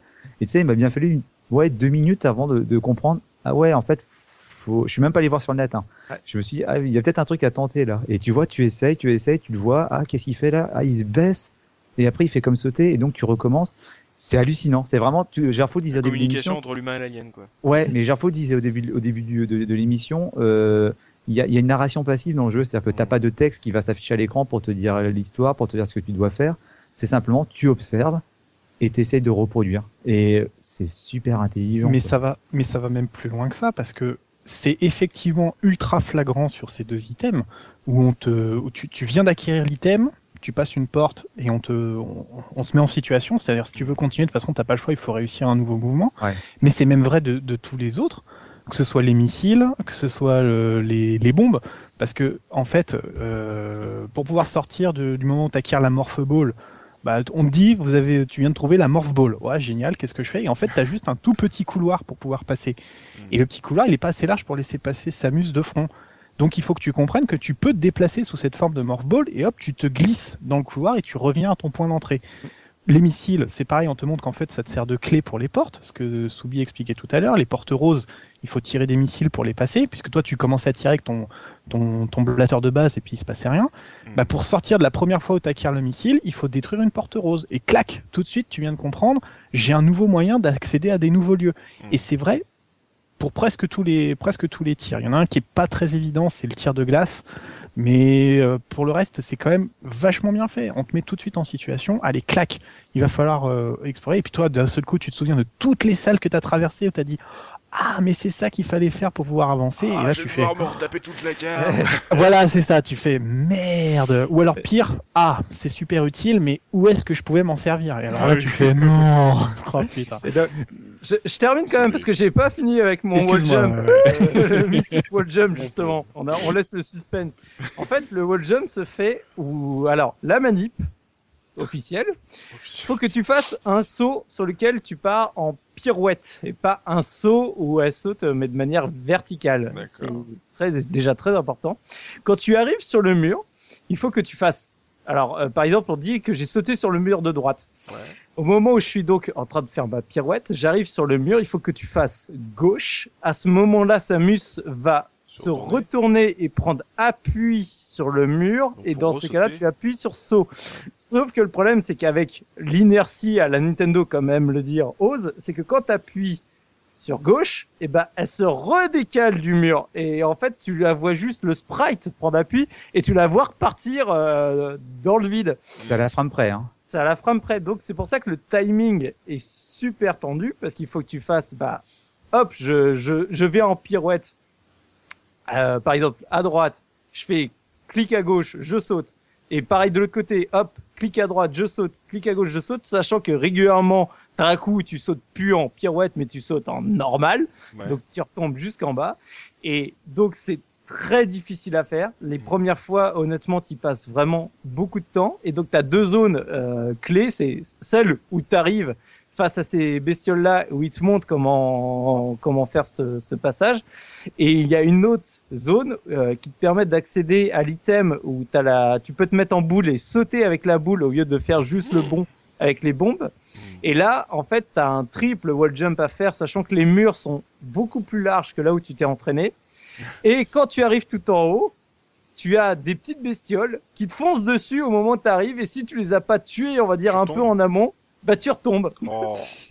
Il y a un truc qui est rigolo justement parce que tu vois, euh, quand tu lui dis justement que pendant la séquence ça peut durer vachement longtemps parce que de toute façon t'es au fond d'un gouffre, le seul moyen de sortir c'est de remonter donc t'es obligé de le faire ce wall jump. Mm. Et c'est pas un wall jump, hein, c'est un triple wall jump où tu dois appuyer 3-4 fois contre un mur. Enfin C'est un triple wall jump de ta mère voilà, c'est là t'as envie, t'as envie de balancer la manette des fois en disant mais c'est pas possible quoi. Sauf que quand tu réussis à l'enchaîner parce que ça devient presque un jeu de rythme où tu te dis bah, allez euh, gauche, droite, gauche, droite, en appuyant sur le bouton de son en même temps, ça Mm. s'enchaîne super bien et t'es super fier de le faire quoi. Et justement tout à l'heure quand je disais qu'il y a des séquences où je les ai mieux réussi au clavier, Mm. mais c'est carrément ces séquences là, même si au clavier, même si à la manette je m'en sortais à peu près correctement après avoir quand même euh, chié pendant pendant une bonne demi-heure.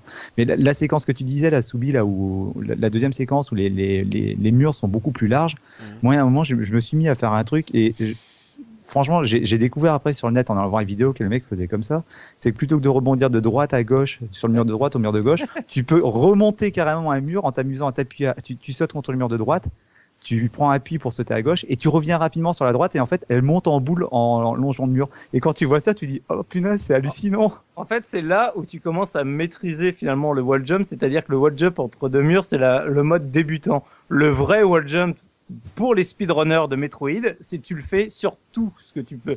Et surtout, donc, tu remontes les murs directement avec un seul pan de mur. Ah. Et c'est là où c'est extraordinaire. Mais les mecs, dans les speedruns, font des wall jumps sur les plateformes. hein. Tu peux faire un wall jump sur la plateforme. Ah c'est au pixel près, c'est des trucs de fou. Ouais. J'imagine un jeune dernière. joueur d'Assassin's Creed, il fait je comprends pas, moi j'appuie sur R1 croix, ça marche très bien.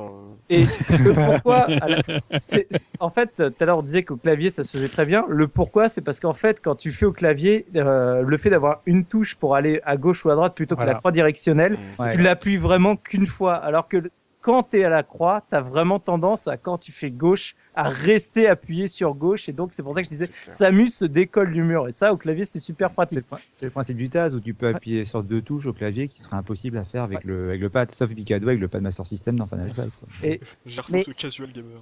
Après, ce que je tiens à dire aussi, c'est que Ouais. certes, tu as le wall jump qui est super galère à maîtriser au début, qui est une maniabilité vraiment particulière. Mhm. Tu peux finir le jeu sans faire aucun wall jump nulle part, puisque je l'ai refait ce week-end et j'ai, pour l'anecdote, complètement oublié d'aller chercher cet item-là. Et en fait, t'en as pas besoin pour terminer le jeu. Donc tu peux très bien faire tout le jeu sans aller chercher la, la, la boule qui te fait le, le saut, puisque euh, voilà, c'est c'est pas non plus un élément bloquant, quoi. C'est bien- ça en fait, entre les joueurs en 94, ils pouvaient se dire euh, Ah là, je viens de finir le jeu, c'est oh là, qu'est-ce que j'en ai chié pour avoir cet objet? Ah bon, moi j'ai fini le jeu, j'avais pas cet objet. Ah bon, mais comment t'as fait? Ah, je fais ça. Oh, ça, C'est rien qu'avec euh, le nombre de passages secrets qu'il y a partout, etc. Tu, en fait, euh, mais même moi, après coup, euh, j'ai terminé là ce week-end, j'ai terminé le jeu, je me suis dit, mais tiens, euh, il me manque un item dans l'armure, euh, je, Mhm. je comprends pas, il, il manque quelque chose. Autant je sais que, justement, en ayant vu plein de speedruns, qu'il y a énormément de choses que tu skips, alors que normalement c'est vraiment impossible de le faire sans, sans ça. Mais là, pour le coup, je me suis dit, ah ben merde, même en jouant normalement, t'as quand même des séquences que tu peux terminer sans être allé chercher euh, cet item. Biscotte, euh, tout à l'heure, tu disais que le gameplay, ça t'avait, t'avait un peu tendu euh, sur euh, ce Super Metroid. Toi, ces wall jump, euh, tu les réussissais finger in the nose? Eh ben, c'est justement le, le point négatif. C'est euh, le temps que j'ai mis à réussir ces wall jump et bah, pour préparer l'émission, j'ai réessayé en émulation le jeu et c'est vrai qu'au clavier en fait les les jumps en fait sur que d'un côté d'un mur, j'ai j'ai plus réussi que c'est c'est d'un mur à l'autre en fait. Et c'est ce que disait euh, Gerfo sur euh, au pixel près et de voir en fait Samus se tourner et, euh, et de tomber directement en fait c'est mais ça m'est arrivé je sais pas combien de fois quoi. Et c'est je l'ai maudit ce cette ce pic enfin c'est cette frame là de la voir se tourner. Oui c'est bien vas-y saute maintenant. Ben non hop. On tombe comme une merde. On a tous été un peu misogyne sur cette partie certainement. Mais, mais, mais saute espèce de pip. C'est dingue que vous soyez tous en train de dire ça parce que moi, du coup, comme n'ayant jamais touché avec une manette, ça me donne vraiment envie d'essayer pour voir à quel point je suis mauvais, quoi. mais non, mais non, mais attends, parce que c'est vachement important dans une expérience de jeu, parce que si, si tu dis, si, si, vous dites tous que le clavier donne, euh, enlève cette frustration, mais ça rend ce jeu, pour moi, enfin, peut-être que je l'aurais détesté du coup si je l'avais essayé et que. c'est pas impossible, hein, sur cette C'est très important. C'est très très très important ce que vous êtes en train de dire. Mais attends, Jafo, il y, a un truc quand même parce que moi, tu vois, quand j'ai joué au jeu, ça m'arrivait de râler justement avec le pad, mais après, j'ai quand même le recul de me dire attention, je suis en train de faire une émulation, je le faisais, je l'essayais avec un pad Xbox et puis un autre pad. Euh, peut-être que si je l'avais eu sur Super NES, ça aurait pas été la même chose également. Non, non, faut... non, pareil. non, mais j'essaie de sauver le point, tu vois, Soubi, j'essaie de me dire bon, c'est peut-être moi, bon, bah tant pis. Quoi. Non, mais ah, après, ce qu'il faut savoir, c'est que les speedrunners le font avec la sur la sur la SNES avec la manette officielle et ils font les wall jumps sur un seul mur, sur les plateformes, etc. C'est des malades les mecs, les mecs qui font des speedruns sur Super Metroid, euh, il faut leur faire des contrôles antidopage. Hein, je veux dire. Euh. Mais attention parce que là quand même, on est en train de passer plusieurs minutes à dire que voilà, il y a des trucs qui sont compliqués dans le jeu, mais euh, moi j'ai dit, il y a, il y a, les... non non mais qu'on soit soyons honnêtes quoi. L'inertie, moi c'est vrai qu'au début elle me gêne un petit peu, mais comme Biscotte l'a dit, il y a une montée en puissance qui fait qu'après, en fur et à mesure des capacités à débloquer, Samus devient super pratique à utiliser. Lorsque à la fin tu commences à voir l'espèce, je sais plus, l'espèce de, de pirouette, le saut qui te fait, où tu peux traverser un niveau en tournant un peu comme chez Jump. Ouais, le speed jump, c'est quand même hallucinant. Quoi. Tu as une souplesse, le fait de pouvoir courir en défonçant tout, et puis comme tu disais, Soubi, tu termines en t'en volant verticalement. Euh, c'est, c'est, c'est, t'as, un plaisir incommensurable dans, dans le gameplay du jeu, quoi. Et un sentiment de puissance. C'est ça, carrément. Et, puis la, et, puis la, chasse au secret. Alors, généralement, dans les jeux, la chasse au secret, elle peut être un peu pénible et tout. Je me rappelle, moi, dans Symphony of the Night, pourtant que c'est un jeu que j'adore, mm. euh, essayer d'avoir le, le, le, château à, je crois que c'est quoi, c'est 203%, je sais plus. J'ai jamais mm. réussi à l'avoir parce qu'il y a des secrets, je les ai, euh, je suis complètement passé à côté. Au moins, dans Metroid, ils ont pensé à un truc ils ont, il y a le gadget, là, le, le scan qui te permet euh, de, bah, justement, de scanner les zones, ouais, les rayons X, de scanner les zones pour vérifier euh, s'il n'y a pas des, des, petits murs que tu peux défoncer avec une bombe. Et du coup, quand tu, quand tu as cet objet-là, et eh ben, tu te dis, ah punaise, je vais refaire toute la carte et puis refaire toutes les salles euh, une, une, une, par une. Si rien laissé, quoi. Je vais tout scanner. Le marteau. Mais c'est bien, en fait, ouais, comme on l'avait dit par rapport à un Zelda, le sentiment de puissance, c'est que finalement tu commences, t'as un peu peur, tu te dis voilà fais, fais gaffe, fais gaffe, fais gaffe, fais gaffe, tu te sens un peu vulnérable d'accord, mais en fait la montée en puissance de ton personnage, la, la les nouvelles capacités et euh, font que en plus de, de, maîtriser le jeu de plus en plus, parce qu'il y a quand même le gameplay sert à quelque chose, c'est pas que la montée en XP ne fait pas tout euh, dans Super Metroid, c'est que t'as un peu le sentiment qu'à bout d'un moment tu repasses euh, dans une zone et t'en as plus rien à fiche des mobs, c'est salut les gars, non non je reste pas, non non je continue. Et puis il y a autre chose. Moi après, il y a, y a quelque chose dont, dont, je suis féru dans les jeux vidéo que j'observe depuis quelques années maintenant, c'est tout ce qui est justement en, level design, quoi, l'agencement des niveaux, euh, l'emplacement des ennemis. Moi, ce qui me fascine, c'est que parfois quand tu regardes des speedruns, tu te rends compte que des fois, il suffit simplement de courir tout droit sans te poser de questions, ça passera mieux que si tu essaies d'éviter les ennemis, quoi. Et très souvent dans Super Metroid, je me suis rendu compte, t'as une zone qui te paraît inaccessible, comment je vais faire pour sauter, pour y arriver, c'est compliqué et tout. Et puis à un moment, il y a un incident, tu sais pas ce que tu fais, en tirant sur un ennemi avec le, le, le gel, enfin le, le freeze, bah, l'ennemi s'arrête. Ça, on l'a pas dit, mais le tir permet justement le tir, euh, je sais plus comment il s'appelle là, le. Le ice, de moi. Ouais, le ice justement, ça permet de glacer l'ennemi et du coup l'ennemi reste pendant quelques secondes immobile et tu peux t'en servir comme une plateforme. Mmh.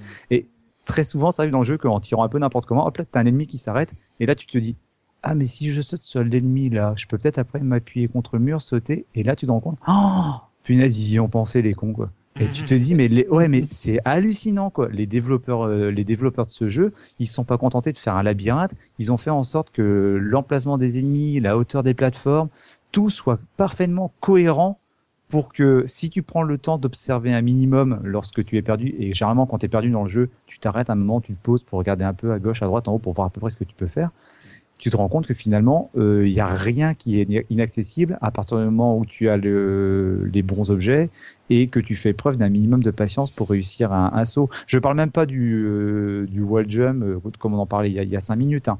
Non, tu parles juste du grappin et les grandes séquences de grappin aussi où tu fais Ah merde, j'ai pas réussi, j'ai loupé mon saut, je suis en train de retomber tout en bas. ouais. Par contre, tu soulèves un point qui est vachement intéressant. On en revient au, euh, niveau des équipements, c'est que dans en Metroid, euh, le, déjà, bon, as le, là je parlais vite fait du grappin, qui est aussi au niveau médabilité pas toujours évident. Hein. Euh, quand c'était pas sur les wall jumps que tu faisais une crise de nerfs, c'était souvent sur le grappin. Ça, je l'ai eu sur PC par contre. La crise du grappin, je l'ai eu. Ouais. le, après, ce qui est important au niveau des équipements, c'est que donc il y a ces items-là qui te permettent de sauter plus haut, de poser des bombes, les morphes, etc. Mais après, au niveau de, on va dire, de ton équipement standard, déjà, tu as l'amélioration des armures qui a la super classe parce qu'au début tu commences avec une armure jaune et dès que tu as la varia suit, du coup tu as l'écran, il te fait un super effet orange et du coup tu peux aller euh, dans les zones où, euh, de lave où la température était trop intense, tu pouvais pas y aller. Ah, Après tu récupères la gravity suit qui te permet, qui est violette, pareil de nouveau super effet etc, qui te hmm. permet d'aller dans les zones où il y avait la flotte sans que tu aies l'inertie de la flotte. Donc du coup, tu redeviens comme si tu étais dans un niveau standard. Mhm. Donc ça, c'est vachement intéressant. Et après, au niveau des armes en elles-mêmes, les armes, donc, tu avais euh, différentes armes que tu trouvais au fur et à mesure du jeu, sachant que les armes se combinaient entre elles, leurs effets s'additionnaient. Ah. Donc au début, tu avais le, le, la toute première que tu trouves, c'est le rayon de charge. Donc tu peux euh, charger le tir et, et, et, faire un tir plus puissant. À la Megaman, à tout ce que tu tous ceux qui avaient un canon euh, laser euh, dans, dans, ces années-là. Après, tu trouves le Spazer, Phaser, je sais plus comment il s'appelle. Spazer. Qui fait euh, un tir divisé en trois. Donc tu augmentes finalement la portée de, de, ton tir. Après, donc tu trouves la version glace. Donc d'un coup, tu tires trois, mais en même temps, tu gèles les ennemis. Ah. Après, tu vas trouver le, le wave beam qui te permet en fait, euh, donc maintenant ça va osciller, mais surtout ça passe à travers tous les murs. Tes tirs ne sont plus limités à travers les murs, donc ça permet des fois de te libérer de certaines zones parce que tu pouvais ouvrir un, par exemple un, truc, mais que si tu étais de l'autre côté. Là, tu t'en fous, tu tires, ça passe à travers, ça l'ouvre quand même. Et tous les ennemis, donc que avant, euh, bah, quand tu faisais ton tir, ça se bloquait dans le mur, bah, tu peux le tuer de l'autre côté du mur, ce qui est vachement intéressant. Et après, tu as le, le plasma beam, qui est en gros le, tu augmentes fortement ta, puissance de frappe, sachant que voilà, après tu peux faire l'ensemble des combinaisons que tu veux avec ces cinq items, sachant que tu peux jamais combiner les cinq en même temps. Enfin, en tout cas, moi, j'ai jamais réussi. Peut-être qu'il y a un, un, glitch pour le faire, mais euh... on peut le faire. On peut le faire en en manipulant la console, mais c'est bon, c'est pas très utile au final parce que si tu sais manipuler la console pour faire ça, tu sais faire des wall jump à l'envers et voilà. Mais ouais, c'est possible. Et donc, je trouvais que c'était quelque chose d'extrêmement intéressant de d'avoir cette euh, panoplie et du coup cette euh, configuration malléable, euh, pareil en fonction des situations, parce que des fois le ice beam c'était vachement intéressant, mais finalement toujours geler l'ennemi. Il y a des fois, ça devient relou. Donc, ouais. dans certaines salles, tu, tu désactivais le ice beam pour plus être embêté, quoi. Donc voilà, donc tu, tu combinais un peu tout ça et c'était vraiment intéressant pour, pour avancer. Par contre, le point que je veux, je reviens par rapport à l'histoire de Metroid, mhm. euh, c'est que Super Metroid, alors là, c'est pas pour lui faire un procès ou quoi que ce soit, sans vouloir être méchant, là-dessus, n'a apporté que très peu de choses parce que la majorité des items que tu trouves dans Super Metroid existaient déjà dans Metroid ou dans Metroid 2. Ah. Ça, c'est un, c'est un point que souvent on oublie ou autre, c'est que là-dessus, mm, Super Metroid, euh, à, à, part le rayon X, le, le grappin et euh, l'accélération, euh, euh, c'est Super Speed, euh, à peu près de mémoire, tous les autres doivent exister dans Metroid ou dans Metroid 2. Donc pour quelqu'un qui avait fait les, les premiers, euh, c'était pas aussi euh, ouf finalement de, de se lancer là-dedans. Quoi. Voilà, c'est c'est qu'en fait Super Metroid, même la le, le squelette de, de Super Metroid en tant que Metroidvania ou autre existait déjà dans les deux précédents et dès le premier. Mais c'est là où Super Metroid a été fort, c'est que il l'a mais mais fait de manière, voilà, il l'a transcendé et fait de manière magistrale. Le, le premier Metroid, même s'il avait apporté tout ça, euh, c'est super dur de s'y replonger aujourd'hui. hein. Franchement, faut, faut, le vouloir, quoi. tu vois, quand tu dis ça, je pense, ça me fait penser justement à notre série bien connue, Metal Gear Solid, où finalement, Oui, euh, le jeu, le jeu est encensé, et à juste titre. Et quand tu regardes de plus près, tu te rends compte que finalement, tout, je sais pas, euh, tout, tout ce qui fait le sel du jeu était déjà présent dans les premiers, quoi. Mais alors, juste de un truc, Metal Gear de Solid Snake. Euh, Oui. Peut-être, je l'ai pas fait. ah oui, non, oui, par, euh, les, les- qui étaient sortis sur MSX. Oui. Oui, bon, de toute façon, c'est pas le sujet, pardon. Euh, donc, euh, Subigun, ouais, je reviens à ce que tu disais au début, parce que quand tu disais ça, justement, moi, j'avais l'impression, alors, t'es plus spécialiste que moi, que euh, quand, le, quand le jeu est sorti en 94, les gens le vendaient pas comme, euh, comme une suite, mais plutôt comme une sorte de, de remake du premier épisode, justement parce qu'il s'appuyait sur le fait que l'on retrouvait euh, on, ouais, on repartait sur la même planète, qu'on retrouvait les mêmes, les mêmes features, les mêmes objets, que, que voilà. Moi, j'avais l'impression qu'il était plus vendu comme un remake que comme une suite. Alors, je, je pense aussi que c'est euh, que au niveau de des pubs ou autres, ou enfin, ouais, tu sais, euh, de la communication de la part de Nintendo ou autre, euh, ça a dû aussi un peu perturber tout le monde, hein, parce que euh, quand j'ai relu un peu vite fait la revue de presse, il y en a qui parlent de remake, d'autres qui te parlent de suite vraiment concrète et qui te expliquent bien que c'est parce que c'est scénaristiquement que tu retournes dessus. Mhm. Et donc c'est un peu un, un imbro- imbroglio Un euh, assez, oui. Assez violent hein. là-dessus. euh, je pense que la, la moitié des journalistes étaient perdus. euh, De toute façon, en- entre ça et le fait que Samus, euh, homme, femme, euh, pareil, euh, je sais plus. Il y en avait même un test où j'ai lu que en fait tu contrôlais Metroid. J'ai fait ah bon? Ah bah tiens, j'en apprends une. euh, C'est le retour de Metroid, le personnage super euh, efficace de Nintendo. C'est exactement ça. Donc, quand tu le lis, tu fais euh, bon, Bah, Zelda porte un, un, habit vert. Ouais. Euh, on le sait tous. C'est pareil. Hein.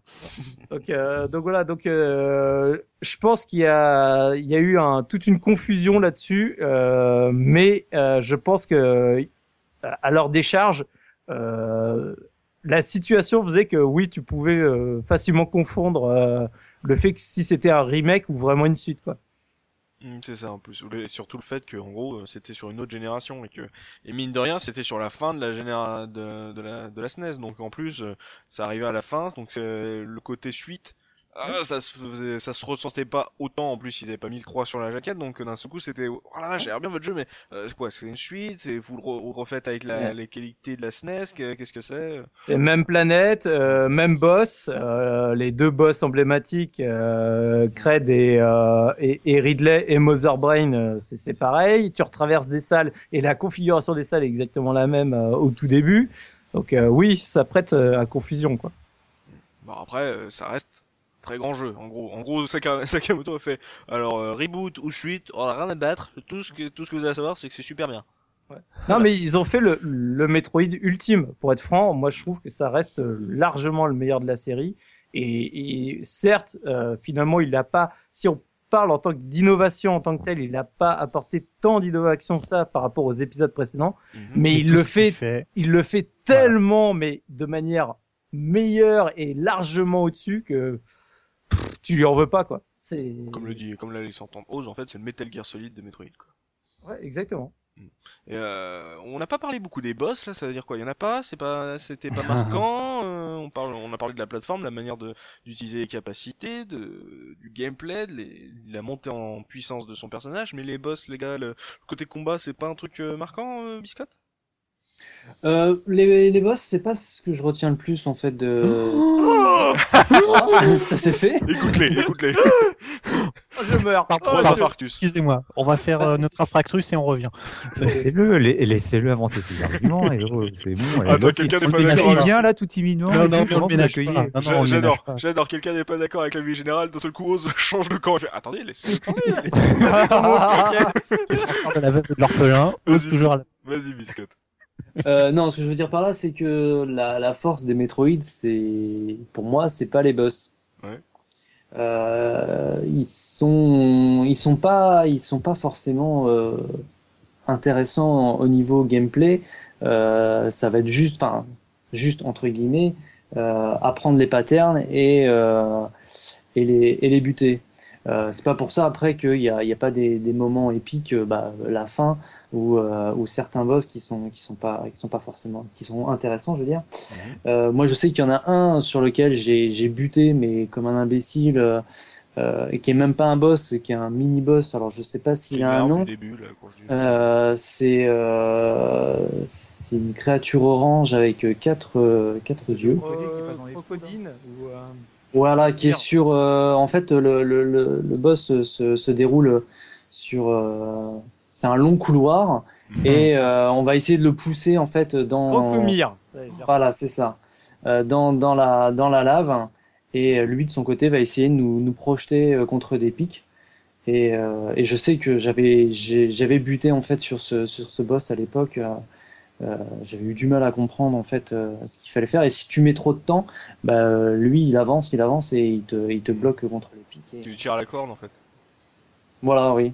Le, le Ok, but était de le faire Merci. tomber en fait dans l'acide qui était juste derrière. Donc euh, c'était soit lui il te- t'embrochait sur les pics, soit toi tu Mhm. le faisais tomber dans l'acide. Mais il est- les, Il y, les avait un, boss, il y avait un truc, il y avait un truc marrant. Je, je finis juste sur ce boss. C'est une fois que tu l'avais, euh, en fait, euh, il, a- il allait sur un pont, il s'écroulait, il tombait dans, dans l'acide. Il y avait juste son squelette qui remontait, qui redescendait. Euh, tu pouvais pas continuer sur la droite parce que tu avais besoin du grappin, donc tu, tu repartais sur la gauche, là où il y avait euh, les pics. Mhm. Et euh, là, en fait, il y avait le- la créature qui réapparaissait en, en mode squelette. Et, euh, et là, en fait, tu t'apprêtes à, à, à, à le rebattre dans une deuxième phase, mais il s'écroule comme une, comme une Mhm. merde et, et il a juste pété le mur avec les pics, comme ça, toi, tu peux, tu peux passer. Tu dis, ah, je vais avoir sa deuxième transformation. Ah, non. En fait, non. Mais le- au niveau des boss, en fait, ils sont. En fait, si tu veux, au niveau du gameplay, c'est vrai que rapidement, tu, tu apprends le pattern et ils sont relativement, je dis, relativement faciles et accessibles. Mais c'est la mise en scène de chacun des boss que je trouve absolument extraordinaire. Quand tu arrives devant euh, Cred la première fois où il y a rien dans la salle et puis d'un coup lui il sort de terre et il se met sur deux étages. Euh, tu sais, c'est, t'as l'impression d'un coup d'avoir un boss immense. Euh, Crocomire, comme on vient de dire, c'était extraordinaire. Tu sais, tu le faisais tomber et puis d'un coup, tu rebalisais deux secondes parce qu'il il arrivait en mode squelette. Tu disais qu'est-ce que c'est que ce bordel? Et en fait, t'as rien. Euh, moi, le boss qui m'a traumatisé, c'était Fantoon euh, dans C'est le quoi ces noms là, les gars? Pokémon. Alors, moi, je me suis battu contre Fantoon. Et Les Pokémon qui ont pris trop de Metroid. C'est ça. donc euh, qui est le boss euh, de du euh, du du chip enfin du du navire qui s'est euh, et enfin tu sais il y a un, un endroit à, à, à droite de Crateria où c'est un espèce de vaisseau qui s'est écrasé sur la planète et Mhm. donc tout est euh, à l'arrêt dedans quand tu rentres c'est il y a que des espèces de fantômes et donc bah lui c'est le boss des lieux qui a un espèce de de truc Alien. un, voilà un, alien avec un œil dans la bouche mais en mode spectre et qui te lâche des larmes euh, œil bleu euh, très bizarres et ce boss m'a vraiment traumatisé à cette époque Euh, je le trouvais dégueulasse au possible et, et très très dur Il y en a un, moi, qui m'avait, qui m'avait marqué la Oh, première fois où je l'ai fait et qui m'a remarqué une deuxième fois lorsque j'ai refait le jeu euh, cette semaine. Mhm. C'est l'un des derniers boss, c'est, c'est Dragoon, je crois qu'il s'appelle. Euh, Euh, celui qui peut électrocuter Ah voilà, justement, parce que moi la première fois où j'ai fait où, où j'ai fait le jeu, en fait, on arrive dans une dans une dans une salle où euh, il y a, on voit en fait des petits ennemis qu'on a croisés au préalable dans dans dans, dans l'exploration qui avancent. Bon, les ennemis, on peut pas les tuer, on peut pas les tuer, puis ils nous traversent sans nous toucher, on comprend pas trop ce qui se passe. Et là, tu vois en fait un espèce de, de gros dragon qui arrive et tu comprends qu'en gros, bah, les, les, les premiers que t'as vus c'était les bébés, et puis là en fait t'as la maman qui arrive quoi. Et en fait, bon, euh, le combat, moi, j'en ai bien chié personnellement. Et puis, une fois que j'ai réussi à tuer ce, ce Dragoon, donc tu le vois qui tombe au sol, et c'est c'est presque touchant parce que du coup, tu revois les bébés qui étaient là au début, qui viennent, qui, qui vont avec elle, qui, euh, qui l'accompagnent dans sa mort. C'est con à dire, mais ça m'a touché quand j'ai vu ça. mais oui, mais tu te dis, dans un jeu de 94, ça joue vachement de la mise en scène et c'était pas fréquent quoi. Et euh, ouais, moi ça m'a marqué. Et comme l'a dit Soubi, bah c'est vrai que quand j'ai refait le jeu, dans, dans cette séquence là, dans la zone, t'as des euh, t'as, des- t'as des euh, des ponts électriques à certains endroits et puis quand tu quand tu t'accroches avec le grappin, bah ça électrocute Samus. Sauf que le, le boss peut attraper Samus Et ce qui est très intéressant, c'est que si tu, euh, si tu fais bien attention avec le grappin, tu peux t'accrocher au, au pont électrique. Et du coup, l'électricité traverse sa muse et va directement électrocuter le dragon. Et du coup, ça tue super vite. Et tu te dis, putain, mais là encore, c'est hallucinant, quoi. C'est pour ça, on revient toujours au game design, quoi. Et on se dit, mecs, c'est c'est hallucinant, quoi. C'est quand, quand tu disais, tu vois, que finalement ils arrivent à mettre des séquences d'émotions. Alors, euh, petite séquence spoiler. Enfin, bon, en même temps, maintenant, j'ai envie de dire, il y a prescription. Si, si les gens connaissent pas cette séquence-là dans Super Metroid, euh. Le, en fait, euh, bah, à la toute fin, tu, tu cherches, tu cours toujours après bah, ta larve de Metroid que, Mhm. qui t'avait pris ta mère à la fin du 2. Et à la toute fin du jeu, quand tu arrives dans le dernier niveau à Torian, bah, tu recroises euh, la larve, mais sauf qu'elle a un peu grossi entre temps, on va dire. Elle est devenue immense, elle bouffe tout ce qui passe et elle te fonce dessus. Elle commence à te, à te bouffer et à la dernière seconde, juste avant de t'achever, elle se rend compte. Non, mais voilà, elle se rend compte du truc et elle finit par finalement euh, s'en aller de peur, on va dire, vu ce qu'elle a fait. C'est con, hein, parce que c'est juste des sprites qui bougent et qui font queen et, et à la fin, toute fin du jeu, bah, quand tu affrontes Mother Brain, elle vient te sauver au moment où Mother Brain va t'achever, Mm. euh, met une grosse euh, mandale à, à Mother Brain et en fait pompe toute son énergie, te la redonne et en fait se sacrifie parce que Mother Brain se réveille à ce moment-là Mm. et se sacrifie en laissant euh, Mother Brain la tuer plutôt que te tuer toi. Et c'est con, mais la séquence où Mother Brain l'achève avec le cri euh, du Metroid qui, sais, qui, qui Mm. s'arrête, enfin qui meurt, moi, dès l'époque, ça m'avait vraiment marqué. Pourtant, c'est des monstres et des méduses qui ressemblent à rien, mais tu crées un lien finalement avec cette larve parce que tu vois, tu as tout un, un historique qui, qui s'est euh, tramé au fur et à mesure. Et puis là, t'as la haine et t'as envie de défoncer Mother Brain, quoi. Ouais, ah bah, pour le coup, oui, tu défonces euh, sa race derrière, mais d'une manière absolument ignoble. C'est c'est tout à fait vrai cette notion d'émotion et on revient à cette histoire de mise en scène parce que moi le un des boss qui m'a marqué c'est un boss euh, c'est un boss qu'on croise au tout début c'est le l'espèce de sport gigantesque dans le dans l'espèce que j'appelle le niveau de la forêt c'est c'est des environnements de lianes etc donc ça s'appelle le sport spawn je crois un truc comme ça Brinstar, ouais. Ouais, dans Brinstar, voilà, exactement. Et en fait, euh, la musique au moment de ce boss est, est- est extrêmement triste. C'est un thème lancinant au piano euh, sur, sur deux ou trois notes. Mhm. Et le boss, en fait, il a un pattern, mais vraiment tout con. C'est-à-dire, en fait, il essaye de, c'est une espèce de boule, en fait, euh, comme une coque. Imaginez une espèce de noix qui s'ouvre de temps en temps. Il faut tirer dans son cœur, en fait, à l'intérieur, puis elle se referme. Puis elle essaye de t'écraser hein, ensuite un peu partout. Et il y a une, enfin, j'étais vraiment triste quand, quand j'ai combattais ce boss parce que t'as as, l'impression que c'est une forme de vie de la planète qui a rien à voir avec toute l'histoire, qui est pas du tout dans le trip de Metroid, Ouais. de, des, des pirates de l'espace. Et tu la tues, et à mesure que tu la touches, elle devient de plus en plus euh, marron, un peu comme de la couleur de la mort dans la nature finalement, tu sais, les feuilles qui tombent, flétries exactement. Et à la fin, tu la tues, elle s'immobilise, tu lui sautes dessus et tu continues. Mais j'ai été, c'est d'une tristesse pour moi ce passage émotionnellement, t'as as, l'impression, ouais, de, voilà, je, je dois avancer, ma quête doit se poursuivre, et tant pis pour les victimes. Et la mise en scène, aucune ligne de texte, juste le, le jeu des couleurs et la musique. Je trouve ce passage d'une force émotionnelle avec la fin, avec ce, ce sacrifice du Metroid, c'est, enfin, c'est, on est exactement dans le pourquoi je considère que ce jeu est un, est un chef-d'œuvre. Parce que on te fait ressentir des émotions, alors qu'au final, c'est l'action qu'on a vue dans des dizaines de jeux. Voilà, il faut comprendre comment bouge le boss et tirer parti de sa faiblesse. Mais je sais pas pourquoi cette séquence que j'ai refaite encore hier et qui m'a, elle me bouleverse toujours autant quoi. C'est, c'est vraiment vraiment un, un bijou de mise en mise en forme et de présentation euh, vers le personnage. Je, trouve ça exceptionnel. Je vais te dire pourquoi ça, ça, ça te touche. Enfin, moi, c'est la raison pour laquelle ça me touche, parce que je suis sûr que parmi les gens qui nous écoutent, là, il y a certains qui vont dire, putain, les mecs, qui jouent trop aux jeux vidéo, ils devraient arrêter un peu. Et c'est bon, c'est que du jeu, quoi. Arrêtez de poser vos larmes, quoi. Mais en fait, il faut bien penser à un truc, c'est que ce jeu, alors moi, je, je, je sais pas combien de temps on peut y passer, parce que, je sais pas, j'ai peut-être dû passer une dizaine, une douzaine, une quinzaine d'heures dessus. Oh, Faut quand même bien s'en- hein. Ouais, mais il faut quand même, oui, mais enfin, tu sais, sur une partie en elle-même, quoi. Je parle même pas de speedrun, sur une partie, quoi. Mais il faut quand même bien se rendre compte que sur, je sais pas, une quinzaine d'heures de jeu, tu es très souvent seul dans le jeu. Je parle pas des, des- de- du, du menu fretin que tu rencontres, des petits monstres. euh, T'es vraiment, euh, t'es vraiment souvent seul, quoi. Et forcément, quand tu rencontres un boss, bah, c'est une des rares présences que tu as sur la planète. Et euh, bah, t'as certains. Bah voilà, mais alors, T'as certains boss qui sont liés aux pirates de l'espace, donc ça, à la limite, ils sont liés à l'histoire. Mais comme tu l'as dit, Gerfo, mais tout à fait quoi. Ce monstre-là, bah, il est sur la planète, il a rien demandé, et puis il est simplement sur ton chemin. Euh, il t'es un étranger, il, il se braque, Il, se défend, quoi, voilà. Et, et tu peux que être touché parce que tu, tu, tu, tu es sur une planète euh, isolée, étrangère, tu rencontres une espèce vivante et finalement, bah, tu vois, tu, tu la butes sauvagement, quoi. C'est, ouais, c'est particulier. Vraiment, le, le sentiment euh, d'isolement que tu as dans le jeu, Mm. il, est- il est renforcé à partir du moment où tu rencontres ces quelques, ces quelques entités là et que t'es, finalement, bah, t'es obligé de les, euh, de les affronter, quoi. Mais je suis pas d'accord avec le fait que tu dises bon les auditeurs euh, vont un peu se moquer de nous. Je pense que justement c'est la meilleure preuve qu'on peut raconter euh, des choses et qu'on peut émouvoir le, le joueur euh, en lui donnant le contrôle de la manette. 130 millions de pixels, hein. Voilà, sans, sans avoir Euh, 130 polygone. millions, 130 millions de polygones, euh, sans avoir à lui faire des, des cinématiques, sans savoir à jouer avec le code du cinéma.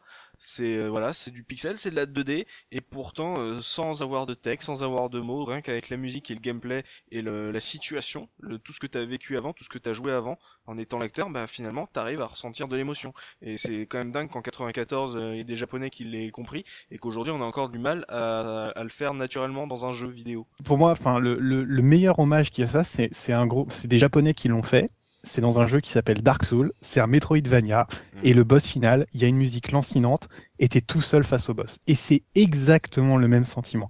Je, je, je dois dire, enfin, c'est vraiment pour ça que euh, ça, ça prend tout son sens quand tu prends le, le- le- la, la perspective de temps. C'est pas une question de, comme tu dis, de, de, de, de, de de, puissance. de, de puissance, d'affichage, de, de qualité, c'est tous les éléments, comme dans une peinture, c'est la couleur, le champ, le, la profondeur, ce qu'il y a devant.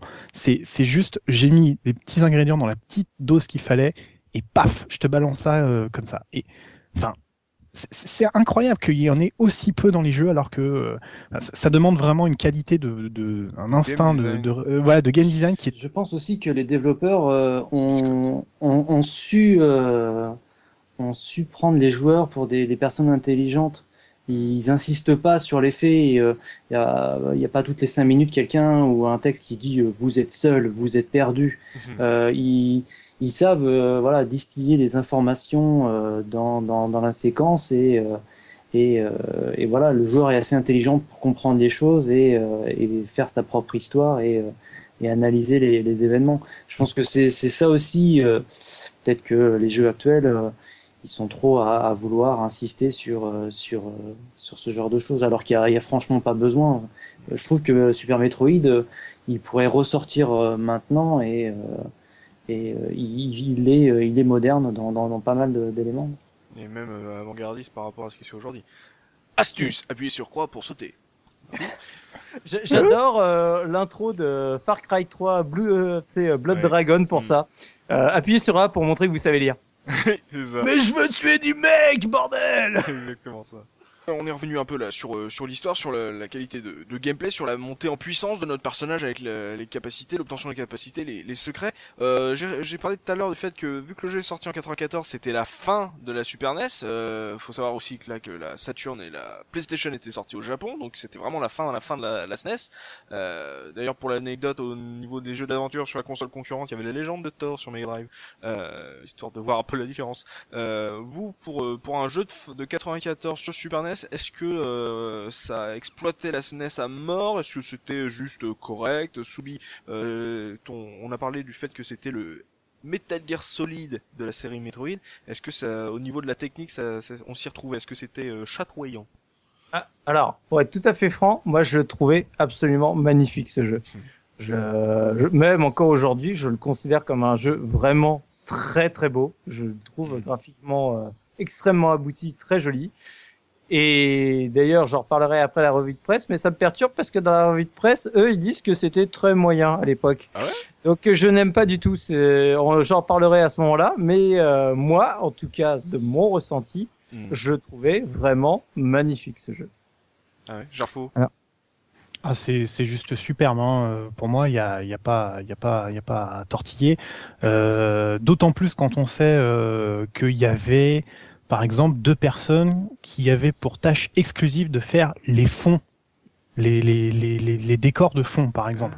C'est-à-dire, juste leur boulot, c'était ça. T'en avais deux autres qui étaient chargés de faire euh, les décors solides, on va dire, c'est-à-dire Mm, tout ce qui était plateforme, etc.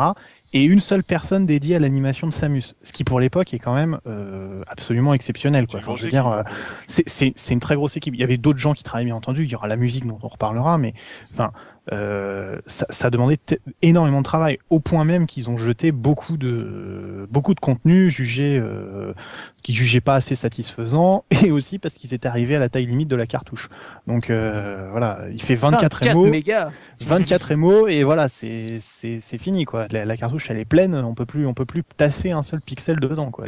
C'est- fini quoi. Donc euh, Alors, non non, c'est c'est- 24 mégabits, hein, je crois, hein, plutôt que. oui, pardon, oui, c'est vrai, oui, c'est une précision. euh, on va encore se faire étrier par les puristes, plus puristes que le puriste. Donc euh, non, non, oui, ça, non, ça tire vraiment parti des- de la capacité de la console et c'est c'est rempli à, à ras-bord de, de, de décisions artistiques de, de grande valeur. Mais Biscotte pourra peut-être nous dire ce qu'il en pense parce Ouais, notre que j'ai pas l'œil d'un artiste personnellement. Donc euh, moi, je trouve ça beau et c'est tout.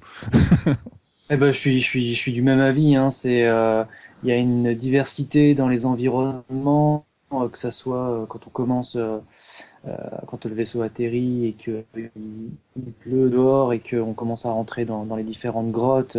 Il y a une richesse graphique euh, pour l'époque qui, qui, est, qui est vraiment, vraiment, euh, vraiment sympa. Pareil pour les, les animations des, des créatures, même si euh, elles restent assez basiques, elles sont, euh, elles sont, elles sont superbes. Euh, et puis, euh, je pense aussi au début du jeu, quand il y a tout le décor qui se met à pencher euh, en, en mode 7, quand on s'enfuit. Ah, je m'attendais, voilà, je me disais, voilà, il y a pas de mode 7 dans votre jeu ou pas? Ah, voilà. Mais si, il y en a un tout petit peu. Il y en a un tout petit peu, j'a- j'aurais aimé qu'ils abusent de, de ce côté-là. euh, euh, J'adore ce passage en fait au tout début quand, le, quand on doit se sauver et que le décor euh, se met à, à, à pencher. Euh, C'est un passage qui est très sympa et, et visuellement ça, ça, ça marche bien quoi. Donc un, un- jeu technique, euh, ose toi le fervent défenseur de la Mega Drive qui trouve beaucoup de jeux Mega Drive vachement plus beaux que Ah, c'est faux, c'est faux. Tu... Oh, non, non, non, non, non. Je, je, je défends les jeux Mega Drive, mais je dis pas pour autant qu'ils sont plus beaux ou euh, ça se vaut. Enfin, bon, bon, Ça se mais non, non, mais non, non, mais des fois, mais non, mais des fois la Mega Drive peut faire des trucs très beaux. Mais c'est Ouais, vrai qu'en en, en termes de palette graphique, la Super NES est mieux armée. Elle a deux ans, elle est deux ans plus jeune, hein, rappelons-le quand même. Mm. Euh, oui, alors moi, ben, les- tu vois, tu, oui, tu disais que les, les mecs dans les magazines disaient que le, le jeu était pas spécialement, euh, était pas magnifique. Tu sais que moi, lorsque lorsque je l'ai découvert en 94, j'ai le l'aspect graphique, je l'ai pas, il m'a pas marqué, je l'ai trouvé euh, assez banal dans sur un premier contact. Euh, banal, d'autant plus parce qu'en 94, comme tu l'as rappelé tout à l'heure en famille, c'est que voilà, la PlayStation, la Saturn était arrivée, on avait des jeux qui étaient de plus en plus beaux. Sur la Super Nintendo, on avait quand même d'autres jeux qui étaient autrement mieux armés euh, graphiquement et techniquement. Et puis même la concurrence, hein, je suis désolé, sur la Mega Drive, tu prends un jeu comme la Légende de Thor, je prends ce qu'il est plus, il est plus séduisant visuellement qu'un qu'un Metroid. Cela dit, je vous rejoins. Pour moi, le jeu, il est magnifique graphiquement parce que il n'est pas dans l'esbrouf. Euh, toute sa direction artistique est complètement cohérente avec le avec le propos. Euh, le jeu, il est très sombre, donc c'est pour ça que je peux comprendre peut-être que dans les magazines, les mecs, ils aient dit que le jeu était pas était pas fantastique graphiquement. C'est vrai que le jeu, très, il est très souvent très sombre, mais d'un côté, c'est normal quoi. On explore des grottes sur une planète abandonnée. Qu'est-ce que tu veux? Ils vont pas mettre des couleurs roses à tout va. À la limite, il y a que la, le costume de Samus qui est rose, donc évidemment que c'est sombre. Mais je trouve que les, les nuances de couleurs, les choix, je trouve que tout ça, c'est fait de manière très intelligente. Et enfin, un truc sur lequel je troll souvent, ça c'est vrai par rapport à Super Nintendo, moi les effets techniques comme le mode 7, j'ai souvent trouvé que c'était des, des pis-aller, c'était simplement de, de l'esbrouf visuel qui n'avait pas vraiment de- d'utilité après dans les jeux. Alors faire des écrans qui tournent dans tous les sens, c'est très joli, mais bon, si ça sert pas à grand chose, je vois pas l'intérêt. Sauf qu'ici, dans Super Metroid, c'est fait de manière très parcimonieuse et de manière très intelligente. Tu l'as dit, Biscotte, au début, on a l'effet du mode 7. Bah pourquoi? Parce que tu as le vaisseau qui est en train de se casser la gueule. Donc bah, c'est normal que finalement euh, l'écran vacille de gauche à droite. Lorsque tu as un ennemi qui arrive, un boss, et que tu as droit le zoom où il te fonce sur l'écran, bah ouais, tu l'as comme si c'était au cinéma. Donc voilà, moi je trouve que le, le jeu, il, la, la recette, elle prend parfaitement. C'est c'est bien fait. Les mecs, ils essaient pas d'en mettre plein la vue. Ils restent cohérents avec ce qu'ils veulent raconter. Et surtout, ils veulent pas polluer l'expérience du joueur avec des, des effets à tout va. Donc moi, en ce sens-là, je suis d'accord. Le jeu, il est magnifique et techniquement, il est totalement maîtrisé. Quoi. quand on dit le jeu pèse 20 24 mégas, finalement, je me dis que les 24 mégas sont très bien remplis. Ils sont pas remplis avec des scènes cinématiques. Enfin, à l'époque de la Super Nintendo, on aurait pu dire, je sais pas, des écrans, des textes. Euh, le jeu, il est rempli avec le jeu. C'est-à-dire, c'est ça. Le, quand, tout à l'heure, quand on parlait des jeux actuels, quand on parlait de l'émotion, euh, qu'on avait plus d'émotion peut-être dans ces jeux-là, enfin plus, on va pas exagérer, mais tout simplement parce que le jeu vidéo utilise son langage. Le langage, c'est pas des cinématiques, c'est pas du texte. Le langage du jeu vidéo, ça reste le gameplay. Et ben là, on a 24 mégas qui est bourré à craquer de gameplay. Bravo. C'est l'essentiel. Très juste, très juste. Bah justement, on parle de gameplay, on parle, on est dans la technique. Euh, on le fait pas souvent, mais euh, vu qu'on a Gerfo avec nous, euh, on est obligé, d'y passer. Hein euh, c'est que le jeu est aussi, euh, on en a parlé en plus, en plus dans le podcast, en parlant des speedrunners, c'est que Gerfo, ce jeu est un peu une des, un des maîtres étalons de, du speedrun sur la SNES, visiblement. Ah tout à fait. hein. Alors ça vient d'un choix euh, extrêmement simple en fait. C'est que lorsqu'on termine le jeu, Hmm. eh ben on a un petit écran qui nous dit euh, combien de temps on a, on a mis? Ah, ça c'est fatal, ça, c'est fatal. C'est tout bête, c'est tout bête. Mais qu'est-ce qui se passe? Quand on a aimé un jeu et qu'on a vu qu'on l'a fait en un certain temps On a envie de le refaire et de faire un meilleur temps. Ça commence comme ça. Et puis à force de le refaire, euh, de, de réfléchir un petit peu, En fait, Dans la- Gerfo, j'ai envie de dire, ça va plus loin que ça. C'est que le, certes, t'avais le temps qui s'affichait, mais je le sais parce que c'est à l'époque, c'est ce qui m'a motivé. Hein. Ça doit être Ouais, un bah, des premiers tu peux en jeux mieux que moi que, j'ai avancé, enfin, tu sais, où j'ai joué contre la montre, c'est parce qu'en fait, dans ce jeu-là, à la toute fin, t'as une récompense. C'est très con, mais en fait, quand tu finis le jeu, en moins de 6 heures, tu vois Samus euh, de face, et si tu le fais en moins de 6 heures, elle enlève le casque. Si tu le finis en moins de 3 heures, elle enlève l'intégralité de son armure. Non. Si.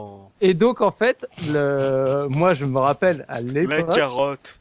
Mais c'est, mais c'était ça, c'était la carotte. À l'époque, ouais. je me suis fait un plan de bataille pour le finir en moins de 3 heures pour voir ce que ça allait donner Samus euh, sans l'armure. Parce que en fait, quand elle enlève le casque, tu vois quasiment rien, tu, tu, vois pas la, t'arrives Tu pas à l'identifier quand même. fout. Non mais même la tête, si tu veux, tu sais comme elle a encore à moitié. Euh, Alors je sais, je l'ai réussi à le finir en moins de 6 heures quand même. Ouais. Je, je vois, je vois quoi ça ressemble. Voilà, donc tu, tu vois vraiment peu de choses. Alors que quand tu le finis en moins de 3 heures, tu la vois vraiment euh, en, en tant que personnage. euh, du coup, tu arrives à l'identifier, tu arrives à lui donner un visage. Tu dis pas que tu la vois en juste au corps. Hein. Ah, tu, la, tu la vois en, quasiment en deux pièces. Hein. C'est vraiment euh, en, en mode assez sexy. Hein. Oui, attends, Et, eh euh, oh, euh, Samus, là, je me suis fait suer pour le finir en moins de 3 heures, faut lâcher un truc, là, oh. Voilà. Et en plus, elle détache les cheveux. Tu vois qu'elle est blonde, etc. Enfin, tu sais, c'est t'es super content, quoi. Mais Oh. sauf Sauf que du coup, c'est une récompense qui, enfin voilà, comme je dis, moi je me suis fait, euh, je l'ai fini euh, déjà peut-être deux ou trois fois, euh, en temps relativement raisonnable. Et puis à un moment, je me suis dit bon, écoute, euh, là, il faut que je le finisse en moins de trois heures parce que j'ai vraiment envie de, de, de voir cette, cette récompense. Et je me suis fait tout mon, mon plan de bataille. Euh, tu files à tel endroit, tu vas à tel endroit, tu passes pas par là, tu vas à tel endroit, tu fais ça, tu fais pas tel aller-retour parce que ça sert à rien. Tu le fais directement sur le chemin ou autre. Et la première fois donc où je me suis vraiment fait ça, je l'ai fait dans l'après-midi. Mhm. Sais, je me suis vraiment dit, euh, j'avais 14 ans, je crois. Je me suis dit, cet après-midi, c'est dédié que à ça. Je commence le jeu, je le termine. C'est limite, je même je sauvegarde pas ou enfin de toute façon, je le, je vais au bout du truc quoi. Et je l'ai fini. euh, ce coup-là, j'ai dû mettre euh, 2 heures euh, 50 ou un truc dans le genre. Donc je te dis pas à la fin comment j'étais en mode euh, vite, urge, urge, urge, dépêche-toi parce que c'est le méga stress. Sachant que ce qui m'avait beaucoup perturbé, Mhm. c'est que le quand moi j'avais pris mon chrono officiel euh, que je me mesurais euh, avec ma montre, Ouais. j'avais mis plus de 3 heures. Sauf que le chronomètre à l'intérieur du jeu, je ne sais pas comment il mesure le temps, mais il le mesure largement moindre que celui que, que tu effectues. Déjà, déjà, je crois, parce que j'avais mon deuxième souvenir par rapport à ça, c'est justement quand j'avais commencé à voir les speedruns. Bon, euh, je crois qu'en fait, ils expliquaient euh, le, le- déjà l'écran, l'écran titre, l'écran de présentation n'est pas pris en compte, bon, ce qui est normal. Put, premier et. Voilà. Et après, j'allais poser une question qui est peut-être une question con, mais le, le menu start ou le select, la map, est-ce que c'est considéré comme du temps de jeu? Parce que t'as pas vraiment de pause dans le jeu. Hein. Je sais pas, je pense que peut-être qu'il y a ça qui est pas pris en jeu et peut-être que les, les écrans entre chaque salle n'est peut-être pas pris en jeu non plus. Parce que sur certaines, euh, tu vois, comme je te dis, moi, quand j'avais mesuré à ma montre, j'avais fait 3h10 officiellement. Et quand je suis arrivé à la fin, donc je me suis dit, ouais, bon, bah voilà, je termine. euh, De toute façon, c'est mort. Et je vois 2h50, tu sais, en plus, parce que le temps s'affiche avant la récompense. Hmm. Donc je, là, tu sais, d'un coup, j'étais, oh, ok, super, nickel, ça passe. Et euh, mais voilà, tu sais, le, le truc est assez bizarre et je me demande s'il y a pas tout un tas de trucs qui sont pas comptés comme les transitions entre les portes parce que même quand tu regardes les speedruns, un speedrun là que pour moi qui était de référence, il le finit en 52 minutes en single segment, euh, pas en tasse, hein, en, en vrai Ouais. speedrun. Et euh, le temps dans le jeu c'est 32. Hein. Donc Mais euh, 52, 32, euh, 20 minutes de moins quand même, euh, ça qui fait un paquet Ce qui me fait de. marrer, c'est que Zubi, pendant qu'il était en train de speedrunner euh, ce Super Metroid, pendant ce temps-là, il y avait son, il y avait son euh, Wonder Boy 3 qui était en train de, de dormir quelque part chez lui. Et qui Exactement. il disait, mais moi aussi, moi aussi, speedrun, moi s'il te plaît, s'il te plaît. Mais voilà, c'est, je pense que euh, là, je, je relaisse la, la main à Gerfo, mais ce jeu a vraiment, je pense, via cette, c'est con, mais cette récompense, Mm. incité d'autant plus les gens à, à finalement les motiver à faire du speedrun. C'est-à-dire que certes, t'as l'écran, enfin, où t'as ton temps, et il y a beaucoup de gens qui se, tu sais, qui, où ce temps leur suffise, mais moi, cette carotte-là, c'est vraiment celle qui m'a fait pencher définitivement à reprendre le jeu et à me dire, allez, je veux faire le jeu à 100%, je veux aller à fond des, choses, et donc je veux la... je veux y aller en moins de 3 heures, quoi. Mais Gerfo, toi, le, speedrunner de Doom, d'ailleurs, euh, cette année-là, il y avait le Doom 2 qui était sorti. Qu'est-ce qui te motive à, à faire du speedrun sur, euh, sur un Super Metroid? Alors, je, je voudrais quand même juste préciser une chose parce que bon, Soubi m'a complètement pété l'introduction que j'avais faite parce que c'était exactement là où je voulais en venir. hein. Ah, désolé. J'y suis allé plus progrès, je voulais y aller plus progressivement, mais il nous a balancé la grosse carotte direct. Non, mais plus sérieusement, euh, voilà, bon, on a cette incitation à le faire, à le refaire. Le jeu est bon, donc on va le refaire, et on se rend compte en le faisant mieux qu'on a quelque chose à y gagner, donc on y revient. Donc c'est c'est, voilà le propos, le propos général. Et en fait, euh, là où ça, où ça devient, ça commence à devenir très intéressant, c'est que à mesure qu'on assimile euh, la construction du jeu, la carte, elle est grande, mais à force de faire les salles, on finit par les connaître, on sait par où passer. Bah, au final, on arrive assez vite à, à trouver des petites astuces. Alors au début, ça va être euh, savoir euh, enchaîner proprement les sauts, faire des wall jumps euh, propres sur un seul côté. Mais après, ça devient carrément des tricks, des astuces complètes de de- d'anticipation, à la fois dans le choix du chemin, mais aussi à se dire qu'on n'a peut-être pas besoin euh, de tant ou tant de missiles pour peu qu'on soit un peu habile avec euh, avec les bombes. Alors il y a, il y, a, y a beaucoup de choses qui sont possibles à faire dans le jeu. hein. Je crois que c'est c'est une mine à, à une mine d'or de, de, de découvrir ce, que, ce, dont le moteur physique est capable dans ce jeu en fait. Pour peu que je parle bien en tant que speedrun, je parle même pas de tout l'assisted speedrun. hein. Vraiment Oui, oui. ce que les inputs sur une manette dans une console sont capables de faire, c'est c'est vraiment euh, d'une richesse incroyable. Euh, la possibilité, de, en fait, alors on a expliqué qu'il y avait la morph ball, donc ça met Samus dans une forme un peu. euh, je vais prendre juste cet exemple-là, ça, la met en petite boule et on a la possibilité de larguer une petite bombe. Cette petite bombe, oui, bah oui, c'est comme ça. Cette petite bombe, quand elle explose, en fait, elle produit une, une vague, une vague de force qui va pousser Samus dans une direction. Ça veut dire que si on met la bombe au sol, on va être légèrement projeté en l'air. Si on la met euh, légèrement euh, sur la droite, on va être projeté vers la gauche, par opposition euh, classique, voilà. Et en fait, on peut, en planifiant correctement, enchaîner des sauts comme ça. Alors, ça demande un millimétrage euh, qui est quand même assez conséquent, et mais qui, qui tout de suite offre des possibilités. Plus besoin de s'embêter à aller chercher le saut en morph ball, euh, en morph ball. Enfin, il y a tout- ça, et ça se multiplie par par tout un tas de, de choses qui sont qui sont très impressionnantes. Ensuite, alors il y a eu une grosse progression en fait avec euh, l'arrivée des émulateurs. En fait, euh, le problème, le seul problème de jeu pour la- les speedrunners, c'est que son code est extrêmement fermé. Il a fallu attendre que les ému- le- l'émulation permette de décrypter un peu le code et de se rendre compte de ce qui était possible de faire. Et ça a ouvert mais des, des, des fenêtres mais assez incroyables. Il y a des speedrunners qui ont été amé- qui se sont améliorés en regardant des tool assisted speedrun, en disant ah ouais. Alors là, ça a l'air infaisable parce que c'est un input, j'aurais jamais le temps de le faire à la manette. Mm. Par contre, ce chemin-là, en m'autorisant une plus grande marge d'erreur, maintenant il devient possible. En genre, euh, ah ouais, ça vaut le coup de le tenter, c'est peut-être faisable. Et c'est pour ça que le record actuel du monde euh, sur euh, sur sur mes- Super Metroid, qui était d'une trentaine de minutes à peu près le temps que donnait euh, Subi, euh, il date de 2008. 14 ans après le, le jeu soit sorti. Mm. Euh, c'est voilà, enfin, je veux dire, il y a, il y a Une grosse euh, communauté. il y a une grosse communauté, quoi. Alors, euh, c'est, ça vient de ça, puis ça vient aussi de la possibilité de le modder. hein. L'émulation a permis de, à des joueurs de créer leur propre, leur propre jeu Super Me- Metroid. Ouais. Euh, il y en a des excellents, vraiment des excellents. Mhm. C'est des nouveaux jeux à découvrir. hein. Euh, C'est les mêmes bases. Alors il y a bon, il y a tous les classiques, les modes euh, style euh, un labyrinthe ou des trucs. Il y en a qui sont des trucs de malade, genre euh, pour tester justement tes capacités à faire les super sauts improbables de la mort au poil de pixel près. euh, voilà. Bon. Mais comme on avait finalement dans Doom ou dans Quake, où il y avait des, des, des cartes qui étaient destinées uniquement à travailler les rocket jump ou des choses comme ça, bah finalement, il y a, y a eu suffisamment de joueurs qui étaient passionnés par l'idée de, de maîtriser ce jeu de, de, de A à Z, bah, qu'il il a réussi à s'auto-entretenir et arriver à, à ce statut culte qu'on trouve encore aujourd'hui. Il y a encore des modes en, en phase bêta pour Super Metroid.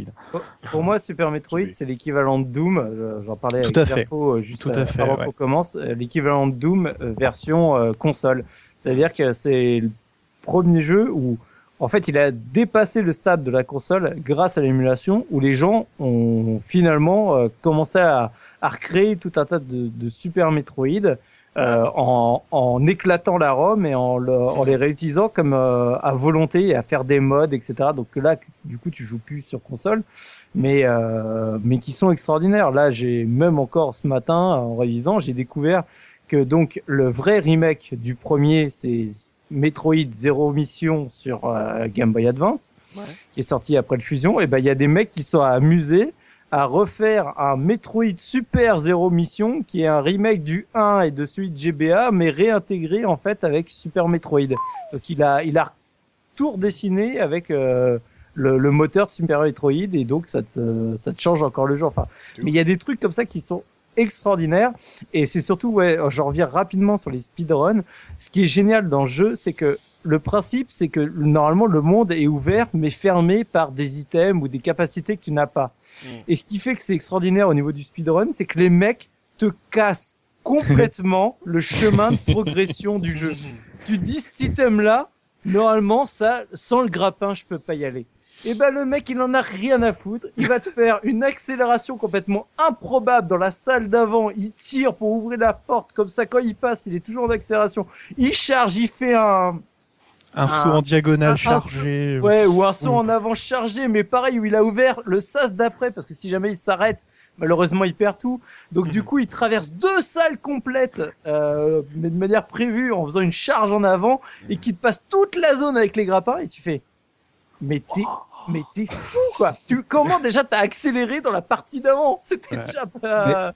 C'est c'est ça qui est magnifique, c'est ironique à la fois parce que tu te rends compte que finalement les développeurs ont voulu se jouer un petit peu des joueurs en, en mettant des, des capacités qui étaient pas forcément, qui étaient un peu cachées, que les joueurs devaient deviner. Tu peux faire le jeu sans les connaître. On a parlé du wall jump tout à l'heure. Et ce que je trouve ça hallucinant avec le jeu vidéo, c'est que finalement tu as les joueurs qui se réapproprient le, le jeu vidéo, qui se réapproprient le langage justement jeu vidéo pour la pour l'adapter et puis pour le pour le perfectionner quoi. Et j'imagine bien le, le super player qui qui, qui, qui dit à développeur, bah, tu vois ton jeu là, bah, je te l'ai tout pété là. c'est ça. Non mais voilà l'ordre des boss, il est complètement modifié. Le, le, il y a des items finalement ça sert à rien d'aller les chercher, t'en as pas besoin. Ou je vais les chercher après coup parce que finalement c'est plus simple d'aller le chercher après je saute toute la zone euh, où j'en avais besoin. Enfin des, donc pareil, il y a quand tu regardes dans les speedruns, bah finalement les mid boss. Euh, la plante, euh, Crocomire et compagnie, eux, ils passent à la trappe, hein, ils servent à rien. hein. C'est des zones inutiles. Hein. Euh, donc euh, c'est hallucinant là-dessus au niveau du speedrun, au niveau du modding. Et maintenant, moi j'ai envie d'aller un peu plus loin. euh, c'est que Super Metroid, je pense qu'il a marqué une génération, bah, notre génération de joueurs, qui sont maintenant bah, des gens qui développent la plupart, qui font du jeu 1D et ils commencent à avoir bah, dans toute cette vague du néo-rétro, euh, tout, tout en pixels et une armada de jeux typés Metroidvania. euh, je Mm. pense à, à Cave Story, à La Mulana, euh, Dust, à, à Dust. euh, enfin, il y a énormément de jeux indés maintenant euh, qui sont totalement inspirés de Metroid ou en tout cas de Super Metroid. Et donc, euh, je pense qu'il a vraiment marqué euh, là-dessus et, et c'est un des rares où en fait le genre était, enfin, sans vouloir être méchant, est un peu laissé de côté et, et pas du tout exploité. Et c'est la scène indé finalement qui le remet sur le devant de la scène et qui, euh, et qui va à fond dedans, quoi. C'est clair. Hum, surtout qu'en plus, euh, 94 d'un seul coup sur PlayStation, après le Symphony of the Night, euh, on a eu de super euh, Castlevania en 3D qui était totalement, totalement ouf. Et après les Metroid qui sont passés à, à des FPS. Donc c'est sûr que là, le côté, comme tu le dis, euh, toutes les, tous les petits jeux qu'on a, tous les petits jeux indés qui reprennent ce principe de Metroidvania, ça rappuie, comme on l'a dit en, en intro de podcast, le fait que le genre s'appelle, qu'on appelle ce genre comme ça, quoi, Metroidvania. C'est pas pour rien, c'est qu'il a créé quelque chose. Et en plus, il a inspiré d'autres joueurs qui sont, qui aujourd'hui développent des jeux, quoi. Hum. Euh, au niveau de la, on a fait la technique, on a fait le speedrun, le côté vraiment creusé à fond le gameplay euh, de ce jeu pour en tirer des trucs que même le développeur n'aurait pas imaginé euh, possible sur sa, sur son jeu. Avant de lancer sur la revue de presse de Soubi, on va se faire un petit instant musical, on va parler un peu de la musique de ce jeu avec l'instant, avec notre musicien d'Oz. Oz, qu'est-ce que tu as nous proposer sur ce Metroid? Alors sur ce Metroid, pour euh, depuis le temps qu'on fait qu'on fait cette petite rubrique là sur la, la partie musicale, c'est la première fois où j'ai vraiment beaucoup beaucoup de mal en fait à sélectionner un morceau. Enfin, je m'explique. Euh, je trouve que la, la bande son du, du jeu, elle est elle est impressionnante parce que à nouveau, elle est totalement homogène avec euh, avec le propos du jeu. Mais après, la difficulté fait que euh, elle sert totalement le- l'ambiance du jeu, Ouais. mais c'est une musique qui, euh, c'est une bande-son, si tu l'extrait du, du matériau de base, je trouve qu'elle perd énormément de son intérêt. Tu vas pas aller écouter la bande-son de Super Metroid euh, comme ça en ta bagnole ou en faisant ton ménage. Enfin, moi personnellement, j'aurais du Moi, mal. je me l'écoute en boucle, hein, perso, mais après. Ouais, mais tu vois, autant dans le quand, quand je pratique le jeu, je, je suis totalement en, en osmose parce que je, je sens, enfin, t'as as, l'ambiance musicale qui joue à fond, mais après quand j'ai dû sélectionner un morceau, tu vois, il n'y avait pas de morceau fort qui me revenait, mis à part peut-être les thèmes de boss ou le morceau d'intro, quoi.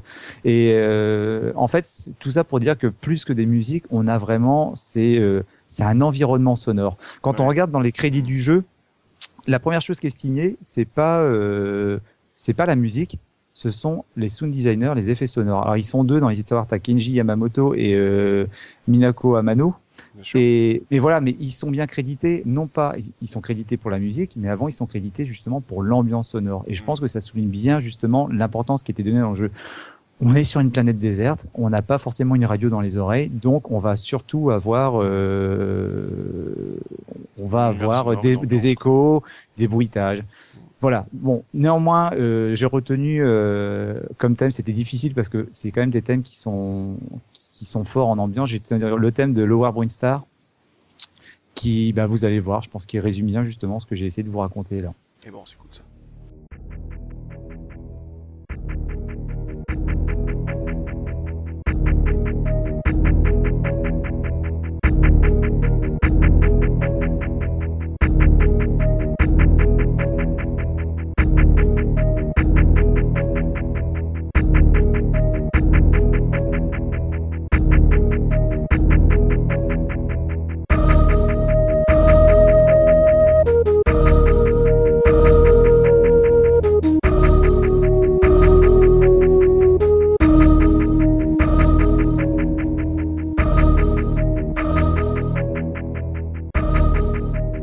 La presse, euh, j'ai eu, on va dire, un, un petit mouvement de recul quand, quand je l'ai lu, parce que j'ai lu des trucs qui m'ont pas forcément plu.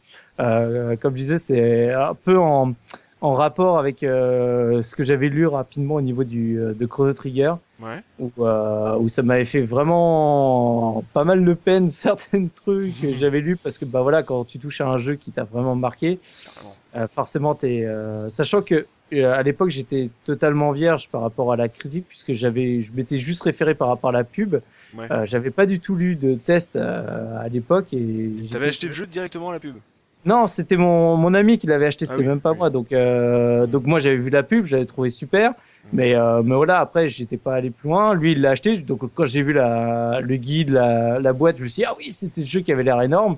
Mhm. Et donc, euh, donc j'ai foncé. Donc, euh, bah là, je, je prends par exemple le test de console plus euh, avec l'avis de Spy, où il dit euh, s'il y a une chose à, à ne pas faire lorsqu'on regarde Super Metroid tourner, c'est de se consacrer seulement à l'aspect graphique du jeu. D'accord, les graphismes sont plutôt médiocres pour la SNES.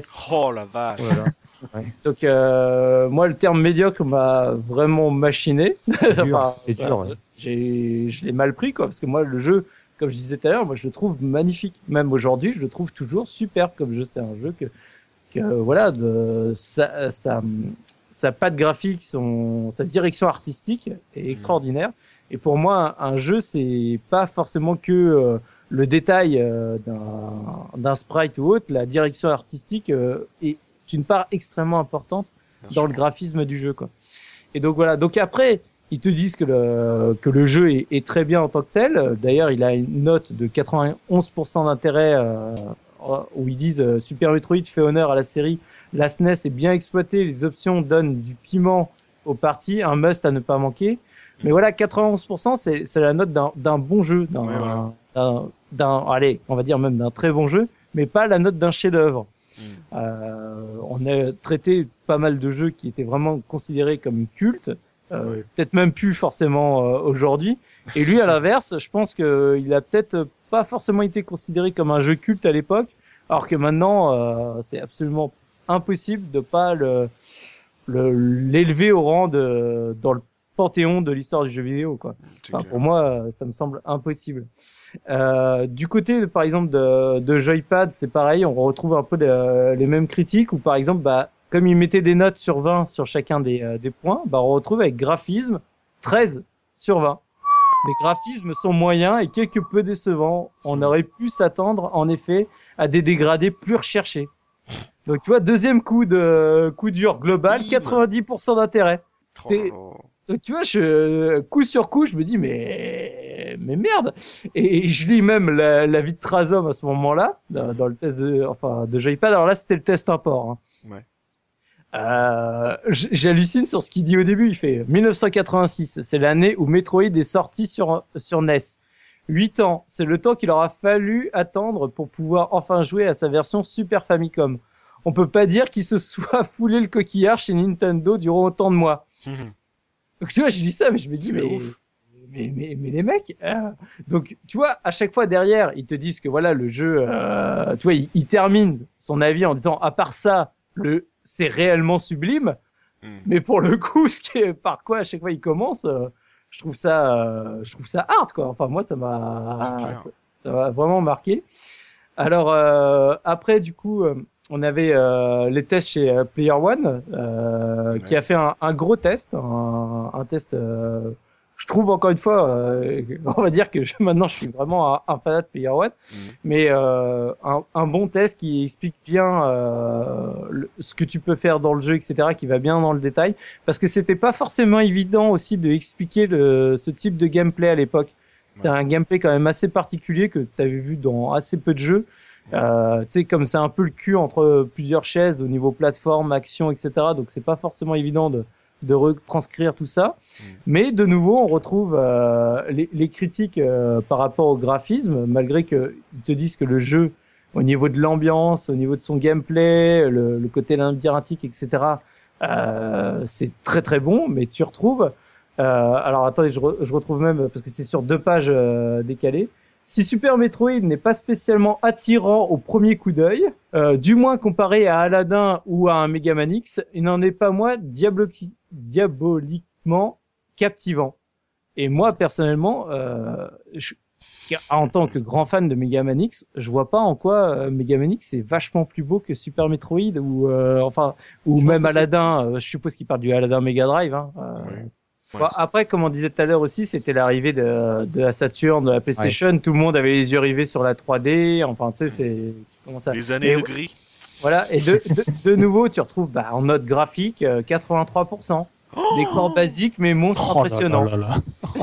Et euh, donc là, on retrouve avec une note d'intérêt de 94% chez, chez Player One, où Ouais. il, il- il termine en disant un dosage parfait d'action pure et de recherche. Super Metroid est un labyrinthe cosmique le plus gigantesque de la Super Nintendo. Mais, euh, mais voilà, tu vois, j'ai trouvé ça marrant euh, que ce point ressorte euh, finalement dans chaque test, comme si c'était tous passé le mot à l'époque, ou comme si, euh, bah, pour le coup, moi je l'ai peut-être loupé à l'époque, mais qu'il y avait une vraie, euh, une vraie déception euh, de ce côté-là. Alors par contre, le point que je note, que je trouve très rigolo aujourd'hui, c'est durée de vie, euh, noté chez Player One, très très longue. Ce qui prête à sourire parce qu'en fait, c'est vrai que la première fois que tu fais un Metroid, euh, enfin un Metroidvania, tu sais, tu y passes du temps parce qu'il faut que tu apprennes les mécanismes, etc. Enfin, le jeu, le level design est gigantesque et du coup, tu y passes beaucoup de temps. Maintenant, aujourd'hui, c'est limite la critique inverse, c'est que comme tu es tellement habitué à ce genre de, de Metroid, moi, quand j'ai fait les Metroid sur, sur GBA, euh, ils m'ont duré justement moins de 3 heures chacun. Parce que tu as tellement l'habitude, tu les traces et pour le coup, ça te donne des jeux à la durée de vie, euh, on va dire pour finir un cycle en tout cas, parce que pour moi la durée de vie ça va bien au-delà de le temps de le finir une fois, euh, mais qui est au contraire maintenant euh, très difficile pour ce type de jeu. Tu sais que si tu le sors, bah tu vas être euh, critiqué euh, très fortement sur la sur la durée de vie de ton ton de ton jeu et Ouais. surtout que tu vas être critiqué sur le nombre de allers-retours que tu vas faire pour essayer de l'augmenter artificiellement. Donc voilà, Oui. donc c'est un, point que je trouvais euh, que je trouvais marrant euh, de noter. Et pour terminer, euh, juste pour notre plaisir personnel, avec un petit test de Super Power. Super Power Donc euh, avec un test relativement classique, je vais pas rentrer dans, dans les détails sur deux pages très simples, qui finit avec une note de 95%. Ah. Et euh, mais toujours la note la plus faible est la note graphique. Comme c'est un magazine pro Nintendo, ils ont pas mis les graphismes magnifiques. Eh ben non, ils te disent également que les graphismes ne sont pas à tomber par terre. Oh là là. Tu vois, c'est. Alors, je, je te lis la phrase en entier quand même, parce que là, je coupe qu'un morceau, on pourrait. La, la vraie phrase, c'est même si les graphismes ne sont pas à tomber par terre, l'ambiance qui se dégage est fantastique, ponctuée par une musique et des bruitages déments. Donc euh, là, je prenais un peu que le morceau qui m'arrangeait, mais c'était pour remettre dans, dans le contexte que, une nouvelle fois, quand même, les graphismes en eux-mêmes sont soulignés comme bah, pas extraordinaires, quoi. Il faut croire qu'il est moche votre jeu, les gars. Hein. Bah non, je peux pas, je peux pas te laisser dire ça. Moi, c'est c'est impossible. Euh, Pour moi, c'est un jeu magnifique et, et, et que aujourd'hui, je trouve toujours magnifique. Euh, Samus, euh, ses déplacements, comme je disais, euh, quand tu fais la- l'accélération avec euh, l'effet de, de speed qui se démultiplie au haut, à l'époque, j'avais trouvé ça super classe et aujourd'hui, je trouve ça toujours super uber classe. Je vais t'expliquer pourquoi ils l'ont pas trouvé euh, faux, faux, faux, faux, faux, faux, faux, folichon. C'est que en 94, il y a un jeu que, où tout le monde s'est pignolé dessus. C'est le plus beau jeu de la, la SNES. C'est ce foutu Donkey Kong Country. C'est vrai. Et aujourd'hui, tu prends Donkey Kong Country, tu prends Super Metroid, il y a pas photo. C'est marrant, il y a quelques numéros dans Sunset Riders, on a dit la même chose, que le jeu il avait pas emballé parce que entre temps t'avais eu plein de, de, de jeux ébouriffants, mais Et au Et c'est ça que j'ai- j'aime beaucoup avec le rétro gaming et avec euh, justement cette avancée dans, dans l'histoire, c'est qu'il y a des jeux finalement qui sont euh, cultes à une époque et qui euh, bah, des années plus tard euh, tombent totalement, voilà, tu tombes totalement dans l'oubli. Et à l'inverse, bah, t'as quelques jeux, j'en avais, je crois déjà parlé, mais quand tu prends certains tests comme euh, sur jeuxvideo.com, j'avais beaucoup rigolé quand j'avais vu les tests de Rez ou de Street Fighter 3 Third Strike où il se tape un 13 sur 20. Alors, Tu Mm. sais quand- à quel point le Street Street Fighter 3 Third Strike est un monument aujourd'hui du jeu de baston, où Rez est un, considéré comme une œuvre culte. Alors après, t'aimes ou t'aimes pas, et qui se tape un 7 sur 20 sur, euh, sur le site. Il y a, il y a, voilà, il y a des jeux comme ça. Euh, c'est pareil, on parle souvent de Windjammer. Windjammer, c'est un jeu extraordinaire à jouer aujourd'hui, alors qu'à l'époque, il s'était fait euh, pas, pas défoncer. C'est pas, c'est pas le cas, mais en tout cas, qu'il n'y avait pas eu des notes extraordinaires.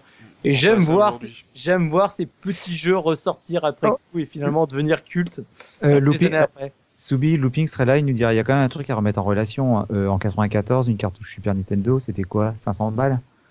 Ah, c'était un jeu édité par euh, Nintendo, il était sûrement moins cher euh, que. Euh, Moins cher pour Nintendo Bah, Ouais, je, ouais. je te signale que sur Nintendo 64, euh, tous les jeux Nintendo étaient moins chers que euh, les autres. Hein. Ouais, mais si tu veux les prix, c'était 369 francs pour un, euh, Ah, un, mais c'est- un- un Super Mario 64 contre à peu près 500 boules pour un ISS.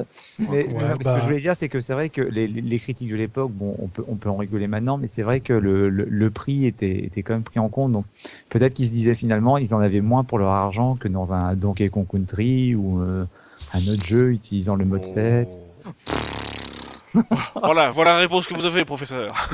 la réponse constructive de Soumi. Non mais c'est vrai, ça. Pensez à ça aussi aujourd'hui pour les jeunes qui nous écoutent, c'est que euh, ne vous focalisez pas forcément sur les notes que vous voyez dans les jeux d'aujourd'hui, qu'on verrait dans quelques années.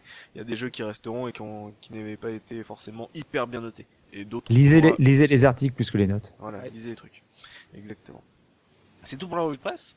C'est tout pour la revue de presse. Merci Soubi. Euh, on a pu voir là euh, graphiquement là ça ça a tiqué, ça a tiqué, c'est marrant. Euh, on va se retourner vers les anecdotes sur ce jeu avec euh, y a pas y a pas le Papa Looping mais il y a, y a le Semi en Gerfo. Ben oui, je suis là. J'ai décidé de prendre Qu'est-ce ça en main. qu'on a raté sur Super Metroid? Oh, on a raté pas mal de choses. Alors, il y a des il y a plein d'anecdotes à raconter de différents niveaux. Alors, je vais pas revenir bien évidemment sur ce qu'on a dit à propos de, à propos d'Alien. Hein, c'est, c'est vraiment le, le, point de base. Donc juste très rapidement refaire le, le, le, point. Donc il y avait un ennemi, un boss très célèbre qui s'appelait Ridley pour Ridley Scott. Ouais. Et en gros, on a les scénarios qui sont, euh, qui sont des hommages euh, au film. Donc ça, c'était c'était vraiment le, le point de base. Euh, des choses un peu plus rigolotes. Alors, euh, est-ce que vous savez euh, sur quelle euh, de quelle actrice se sont inspirés nos amis japonais pour euh, designer Samus, l'héroïne ah, Est-ce que c'est pas comment elle s'appelle la copine de Michael Jackson Comment elle s'appelait? Bon, je vais dire une connerie. Presley? Ah. non, non, non, non, non, non, une, une qui était connue aussi quand elle était gamine. Non, oh. non, non, c'est pas elle. Non, non, le lagon bleu. Bref, bon, vas-y. Non, si je vous dis Kim Basinger, est-ce que ça vous oh, rappelle oh. quelque chose ah ouais? Et oui, le producteur de, de Super Metroid a reconnu qu'il s'était inspiré de Kim Basinger comme modèle pour la blonde plantureuse qui devait servir de base à, à, à designer Samus. Donc euh, voilà, le, voilà, on dirait pas, hein, c'est. Et, euh, ah, et pour la version North Ball, ils se sont inspirés de Mimimati. Je crois. Hein, je, je, oh non le, pro, le buzz de ce podcast, ça sera oh, le buzz. Ah oui, voilà, il a vu nous en faire un. Il est, il est très beau. Et Oz, t'es battu. Hein. Là, rien à dire. Alors ensuite, euh, en ce qui concerne, euh, en ce qui concerne un petit peu justement euh, Samus. Alors au départ, je vais, je vais vous révéler quelque chose. Elle devait bien apparaître toute nue hein, quand on finissait le jeu en moins de 3 heures. C'était prévu. Et malheureusement, euh, en fait, le ou heureusement, oui, d'ailleurs, c'est à vous de voir. Ça m'aurait hein. cassé un truc quand même. Hein. Voilà. Euh, en fait, le, le, designer, le designer principal, qui s'appelait Tomomi Yamane, ouais. si je le prononce correctement, en fait, a décidé de lui mettre des vêtements parce qu'il avait peur des réactions puritaines aux, aux États-Unis, tout simplement. Donc, euh, il s'est prémuni à l'avance d'une censure qui aurait pu avoir lieu s'il avait laissé passer une Samus toute nue. Voilà. Je pense qu'il a eu raison au final. Je pense qu'il a eu raison aussi, mais voilà. Donc c'était prévu, ça posait pas de problème, et puis bah. Après, il aurait, il aurait pu faire une, autre, une nouvelle strat, genre c'est un truc presque impossible si vous le finissez en une heure. Les... C'est à l'époque en 94, c'est personne n'arrivera à le finir en une heure. Attends, euh, voilà. Ah, c'est les trucs qui sont intégrés dans les épisodes d'après. Hein. Après les les les carottes dans les épisodes G, euh, GBA sont très très difficiles pour avoir les meilleurs artworks. Hein. Là pour le coup euh, ils vont très loin et il faut être un, un joueur très aguerri pour, euh, pour les obtenir. Hein. Mmh, D'accord. C'était assez compliqué. Alors ça allait même un peu plus loin que ça parce qu'ils avaient prévu au départ de donner une voix à Samus quand elle mourait. Et en fait, l'actrice qu'ils avaient embauchée pour faire ce, ce, rôle avait une voix beaucoup trop sexy. Donc même raison, on a viré la, le, cri de, Samus au moment de sa mort pour, pour éviter de choquer, choquer l'assistante. Vas-y, vas-y, j'imagine le gars. Vas-y, meurs. T'es pas en train de mourir là, t'es pas en train de mourir, excuse-moi. Ah, et puis t'as un mec qui arrivé qui a dit, mais de toute façon, dans l'espace, personne ne vous entendra crier. Ah, oh. Ça aurait pu être une belle, une belle anecdote. Mais d'autant plus que quand on réfléchit, après avoir dit que le jeu avait une d'immenses qualités parce qu'il était, il arrivait à narrer quelque chose tout en étant silencieux, mm -hmm. est-ce qu'un cri aurait pas fait tâche au milieu de tout ça? Probablement. Alors, l'héroïne s'appelle Samus, mais son nom complet c'est Samus Aran ou Samus Aran, suivant comme vous voulez le prononcer. Mais moi je vais vous dire exactement, c'est Samus Aran. Quel est le rapport entre Samus Aran et le football? Vous avez trois heures. Ah punaise, je l'ai su Parce qu'en fait, c'est la prononciation japonaise d'un joueur. Euh... Alors lequel? Lequel? Alors lequel Alors, lequel? Alors, son nom c'est Edison Arantes Donacimento. C'est un Brésilien, c'est ça? Ah oui, c'est un Brésilien, c'est même un ouais. Brésilien assez connu puisque il jouait, il jouait dans l'équipe nationale du Brésil. Il s'agit de Pelé, exactement. C'est le. Oh, son... oh non Punaise. Tu me casses un truc. Donc Samus, Samus euh, tient son nom de famille de Pelé, le, le footballeur oh, brésilien. Mais moi, non connaisseur du foot, euh, j'ai entendu parler. Voilà, donc ça c'est quand même, euh, c'est quand même assez énorme. euh, alors, D'autres petites choses concernant le, le, design. Alors justement, la morph ball, qui est quand même un des éléments les plus... Euh... Ah, qui vient du ballon de foot, en fait. Hein. Non, pas du tout. qui vient pas du tout du ballon de foot. Non, non. Donc c'est quand même l'élément emblématique de la série. En fait, euh, c'est un, c'est un truc de, c'est un truc de feignant, parce qu'en fait, euh, les programmeurs arrivaient pas à faire en sorte que Samus euh, ressemble à quelque chose si elle devait s'accroupir pour passer dans les petits passages. Ah oui, ok. Donc, ne sachant pas comment faire, alors ça, ça date de la, du premier euh, du premier Metroid, mais c'est quand même assez vrai aussi dans, dans le Super parce que ça, ça prend sa proportion. Mais voilà, Il- on dit bon, on va la foutre en boule, ça se verra pas et puis elle pourra passer euh, partout. Alors ça leur a posé pas mal de soucis au moment de des versions 3D dans les dans les dans les les Metroid qu'on suivi sur GameCube. Mais bon, c'est c'est quand même rigolo de voir bon. On n'arrive pas à le faire, on va la foutre en boule et puis elle passera comme ça. Et tant pis pour ses os et sa colonne vertébrale, hein, c'est c'est un détail. Euh, L'idée même aussi du jeu, elle, est, elle vient un peu de ces problèmes de programmation. En fait, au départ, ils voulaient pas d'un jeu trop lent. Donc, ce qu'ils ont fait, c'est qu'ils ont, ils ont accéléré son déplacement, sauf qu'ils se sont rendus compte que bah, ça posait des problèmes quand il s'agissait d'être précis.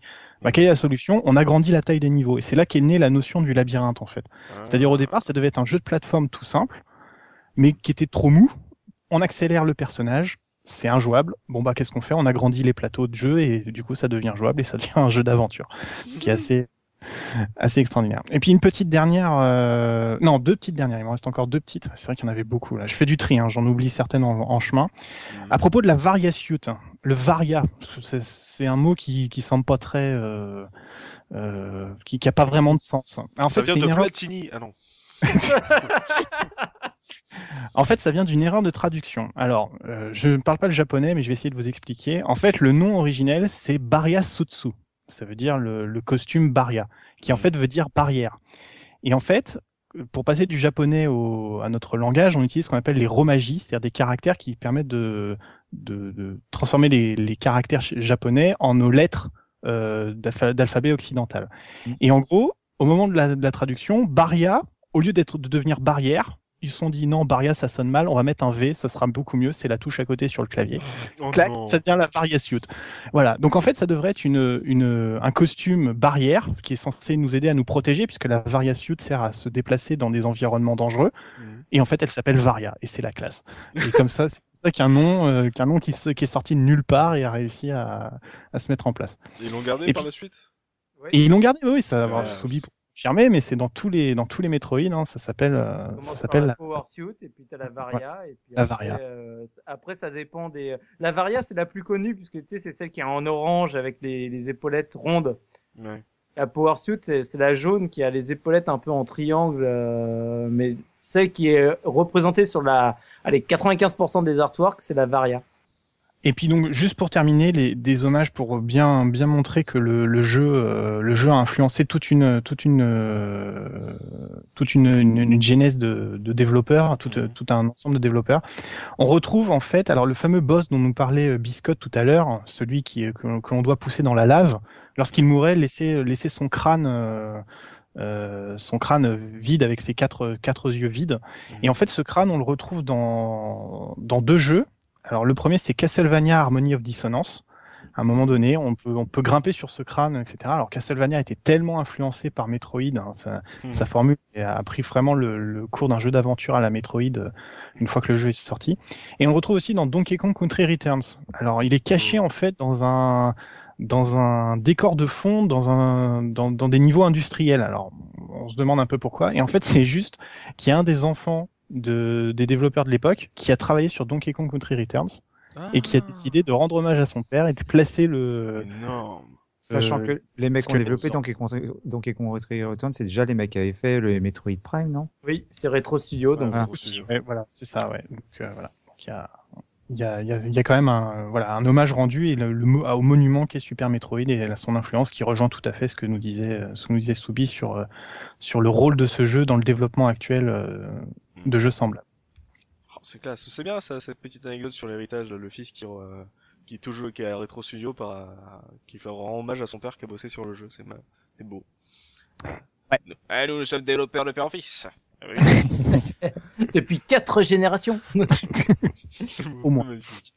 En fait, c'est, en fait, c'est les développeurs, ils, ils sortent tellement jamais des studios de Nintendo, bah, ils- bon, ils, leur femme, est vaut mieux que la femme soit développeuse aussi, donc euh, les gosses, ils, ils naissent euh, dans les studios, puis voilà, ils continuent. Toi, tu seras un développeur de père en fils. Allez, vas-y. Et bosse là-dessus. Ah, tu fais quoi? Donkey Kong? Ah, merde.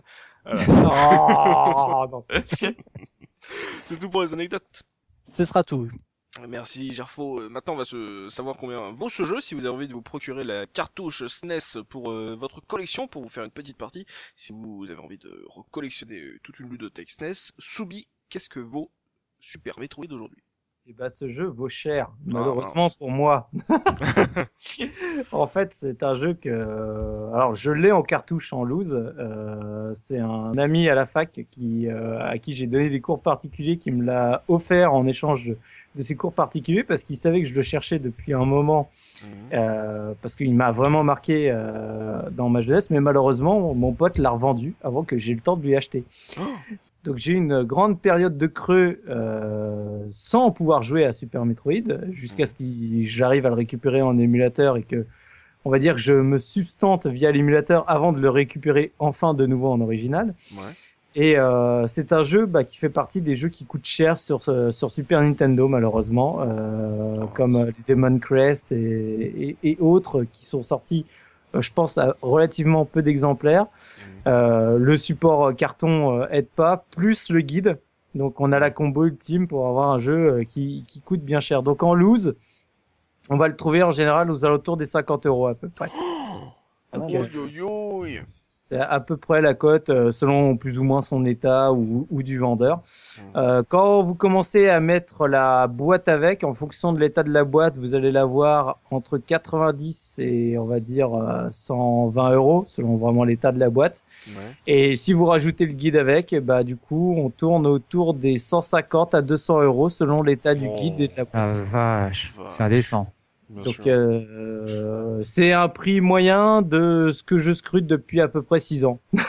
Parce que j'attends toujours désespérément de trouver un jour euh, l'affaire qui soit à prix raisonnable. euh, parce que j'ai j'ai beau adorer ce jeu-là, euh, j'ai quand même beaucoup de mal, alors que je l'ai déjà en cartouche, à, à y mettre euh, en gros deux- 200 euros pour avoir le carton et le, et le guide. Sachant que le guide Super Metroid est le seul qui me manque, puisque j'ai les cinq autres. Et, et le- la boîte du jeu est aussi, bah, parmi ces cinq-là, la seule qui me manque. Euh, Pour le moment, je l'ai en imprimé euh, à la main. Ouais. Et, euh, mais j'aimerais, pour ce jeu-là, vraiment l'avoir en original. Et c'est très difficile pour moi de... Quand je vois les prix, euh, c'est dur, quoi. Franchement, c'est dur. Ah oui. Donc voilà, donc euh, c'est un jeu qui est recherché, qui coûte cher, de par son statut culte et de par euh, sa rareté pour l'avoir avec le guide. Parce que le guide était très beau. Au-delà d'être un guide, euh, il avait énormément d'artwork que tu ne voyais nulle part ailleurs, Mhm. euh, des artworks officiels et du Qui sont très classe. ouais, qui sont très très classe. Et donc l'art- le, le guide était, je pense, des 6. Euh, je pense que c'est le plus joli qu'ils ont réalisé. Bah dis donc là, si vous voulez avoir officiellement là, pour les auditeurs qui nous écoutent, là je peut-être je vais vous conseiller la console virtuelle là pour le Oui. coup euh, ça m'étonnerait que 200 200 boules à claquer sur euh, là-dessus enfin ou 50 euros même en loose, ha- hallucinant quoi. Oh là là. Et j'en ai profité jus- justement avec la, la Wii U quand ils l'ont ressorti sur le, la console virtuelle de la, de la Wii U. Ils l'ont bradé un moment à, au tout début qui sortait, il était à 30 centimes. Hmm. 30 centimes me semble un prix tout à fait normal pour ce genre de, de service. On en avait déjà parlé pendant le podcast simulation. Donc là, j'ai sauté dessus euh, alors que je l'ai en émule, en cartouche, en X 1000 versions. Euh, je l'ai je l'ai acheté. Et franchement, jouer à Super Metroid sur le gamepad dans son plumard, ça quand même vraiment de la classe. Franchement, euh, j'adore cette, cette version. Y jouer là en mode euh, transportable aux toilettes, euh, dans ton plumard ou autre, j'adhère complètement sur l'écran du gamepad, c'est magnifique. Et euh, bon, maintenant il est vachement plus cher puisque l'offre est, est terminée, mais euh, la conversion vaut largement le coup. Alors voilà, pour essayer la, la version sur console virtuelle de la Wii, de la- sur, aussi sur la Wii U, euh, essayez de le tester en émulation avant, histoire de voir si ça peut vous plaire. On a vu que graphiquement c'était vraiment très médiocre, euh, voilà. Euh, parce que là, si vous voulez vraiment vous procurer le jeu d'origine, euh, même en loose, c'est, c'est indé- comme l'a dit O, c'est indécent, un prix pareil, c'est euh, incroyable. Après, d'ailleurs, tiens, je vais refaire un petit euh, mea culpa. En début de podcast, j'ai dit que en gros, euh, le- les premières versions de Metroid, donc les versions NES, c'était pas très bien vendu. Euh, après, on m'a dit qu'en gros, c'était vraiment toute la série qui était pas trop bien vendue. Mais d'ailleurs, euh, le Super Metroid, c'est moins vendu que le premier, en fait. Le premier euh, s'était vendu à 2,73 millions d'exemplaires rien qu'aux États-Unis, alors que Super Metroid s'est écoulé seulement à 1,4 million. Faut dire aussi que le tout premier, il était c'était un des premiers jeux qui était sorti sur le Oui. Famicom System. Donc euh, c'était un peu, c'était la vitrine du, du support de la NES. Ouais, mais Et là, pour- c'était un dernier.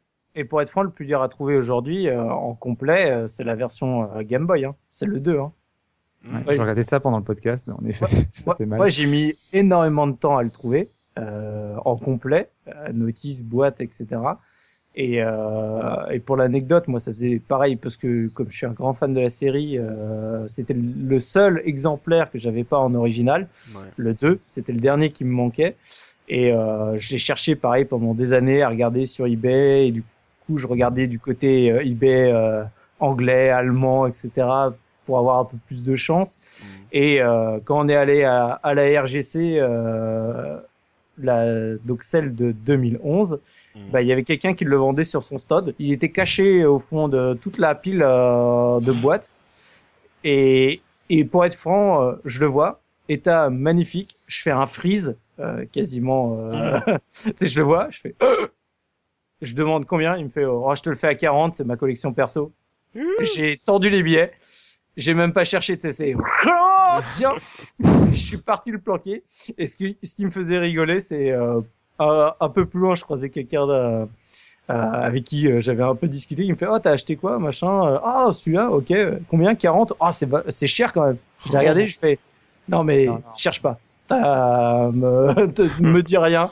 Euh, ça se voit que c'est une remarque de quelqu'un qui le cherche et qui l'a pas cherché de pendant euh, trois ou quatre ans, euh, quasiment à regarder toutes les semaines s'il y en avait pas un qui sortait. Mm. Donc euh, non, 40 euros, euh, c'était un prix euh, raisonnable pour l'avoir enfin tout de suite maintenant là sous la main. T'as Mikado qui a fait? Bah Subi, euh, t'aurais pu me dire, moi je l'aurais... euh, Je l'aurais en brocante. J'aurais essayé de te faire un petit coup de fusil là Les enfants Ouais voilà, c'est, ça fait partie de ces jeux euh, qui sont très durs à retrouver, donc heureusement quand même on va le dire, euh, on crache beaucoup sur la console virtuelle, mais bon heureusement qu'on peut les récupérer légalement comme ça euh, à, à moindre euh, moindre prix, et là ça devient vraiment vraiment là le, le coup, le rétro gaming ça devient vraiment un truc de collectionneur bourgeois, c'est c'est un des, des mauvais aspects du rétro, c'est que d'un coup euh, tout le monde essaie de se faire du fric sur des trucs comme ça. Qui Parce sont... que t'as plein de cons qui vont dans le jeu également, t'as plein de cons qui, Bah oui, qui alimentent ce service. quoi. Mm, Exactement. Bah, messieurs, c'est là-dessus que, va s'achever ce podcast Super Metroid. Merci à vous d'avoir participé à cette émission et d'avoir partagé vos souvenirs et votre expérience sur ce grand jeu de la Super NES, cette belle exclusivité euh, de la fin de vie de la Super NES. Euh, voilà, merci à toi, Biscotte, d'être venu pour la première fois parler d'un jeu vidéo dans un podcast régulier de la case rétro. Ça nous a fait plaisir de te recevoir. Je lance un invité encore. Tout le plaisir. tout le plaisir était pour moi. Alors on rappelle qu'on peut retrouver ça- euh, toutes les deux semaines dans les strips de Biscotte tous les lundis. Les lundis d'énigmes, les semaines d'énigmes. Le lundi, vous avez un magnifique strip de Biscotte. Ça marche beaucoup sur la caseintro.fr. Vous allez, vous allez- vous appréciez cette nouvelle rubrique sur notre site. Et nous, on adore. Nous aussi, hein, on l'apprécie. Exactement. On est les premiers fans de Biscotte de toute façon. Bien entendu, merci à vous, chers auditeurs de la case rétro, de nous avoir suivis. N'hésitez pas à nous partager vos propres souvenirs de ce jeu sur les forums de la case rétro.fr ou en nous suivant sur Facebook et Twitter, histoire de toujours partager avec nous en direct sur euh, nos souvenirs de ces jeux. Euh, par exemple, sur les prix. Est-ce que vous, vous voilà, dites-le nous. Est-ce que vous metteriez 200 euros dans une version complète de Super Metroid? Voilà, sinon, euh, si vous pouvez, eh ben, financez la case rétro. Voilà, si vous Je n'ose imaginer le prix s'ils en retrouvaient un sous Beaster. Hein. Oh, t'imagines? Oh là là. Voilà, GoldenEye pourrait se rhabiller. Ouais, je pense. Hmm. Allez, on se donne rendez-vous très prochainement pour un nouveau podcast de la case rétro. D'ici là, n'oubliez pas, le rétro gaming est l'avenir des consoles next gen. Salut, salut Salut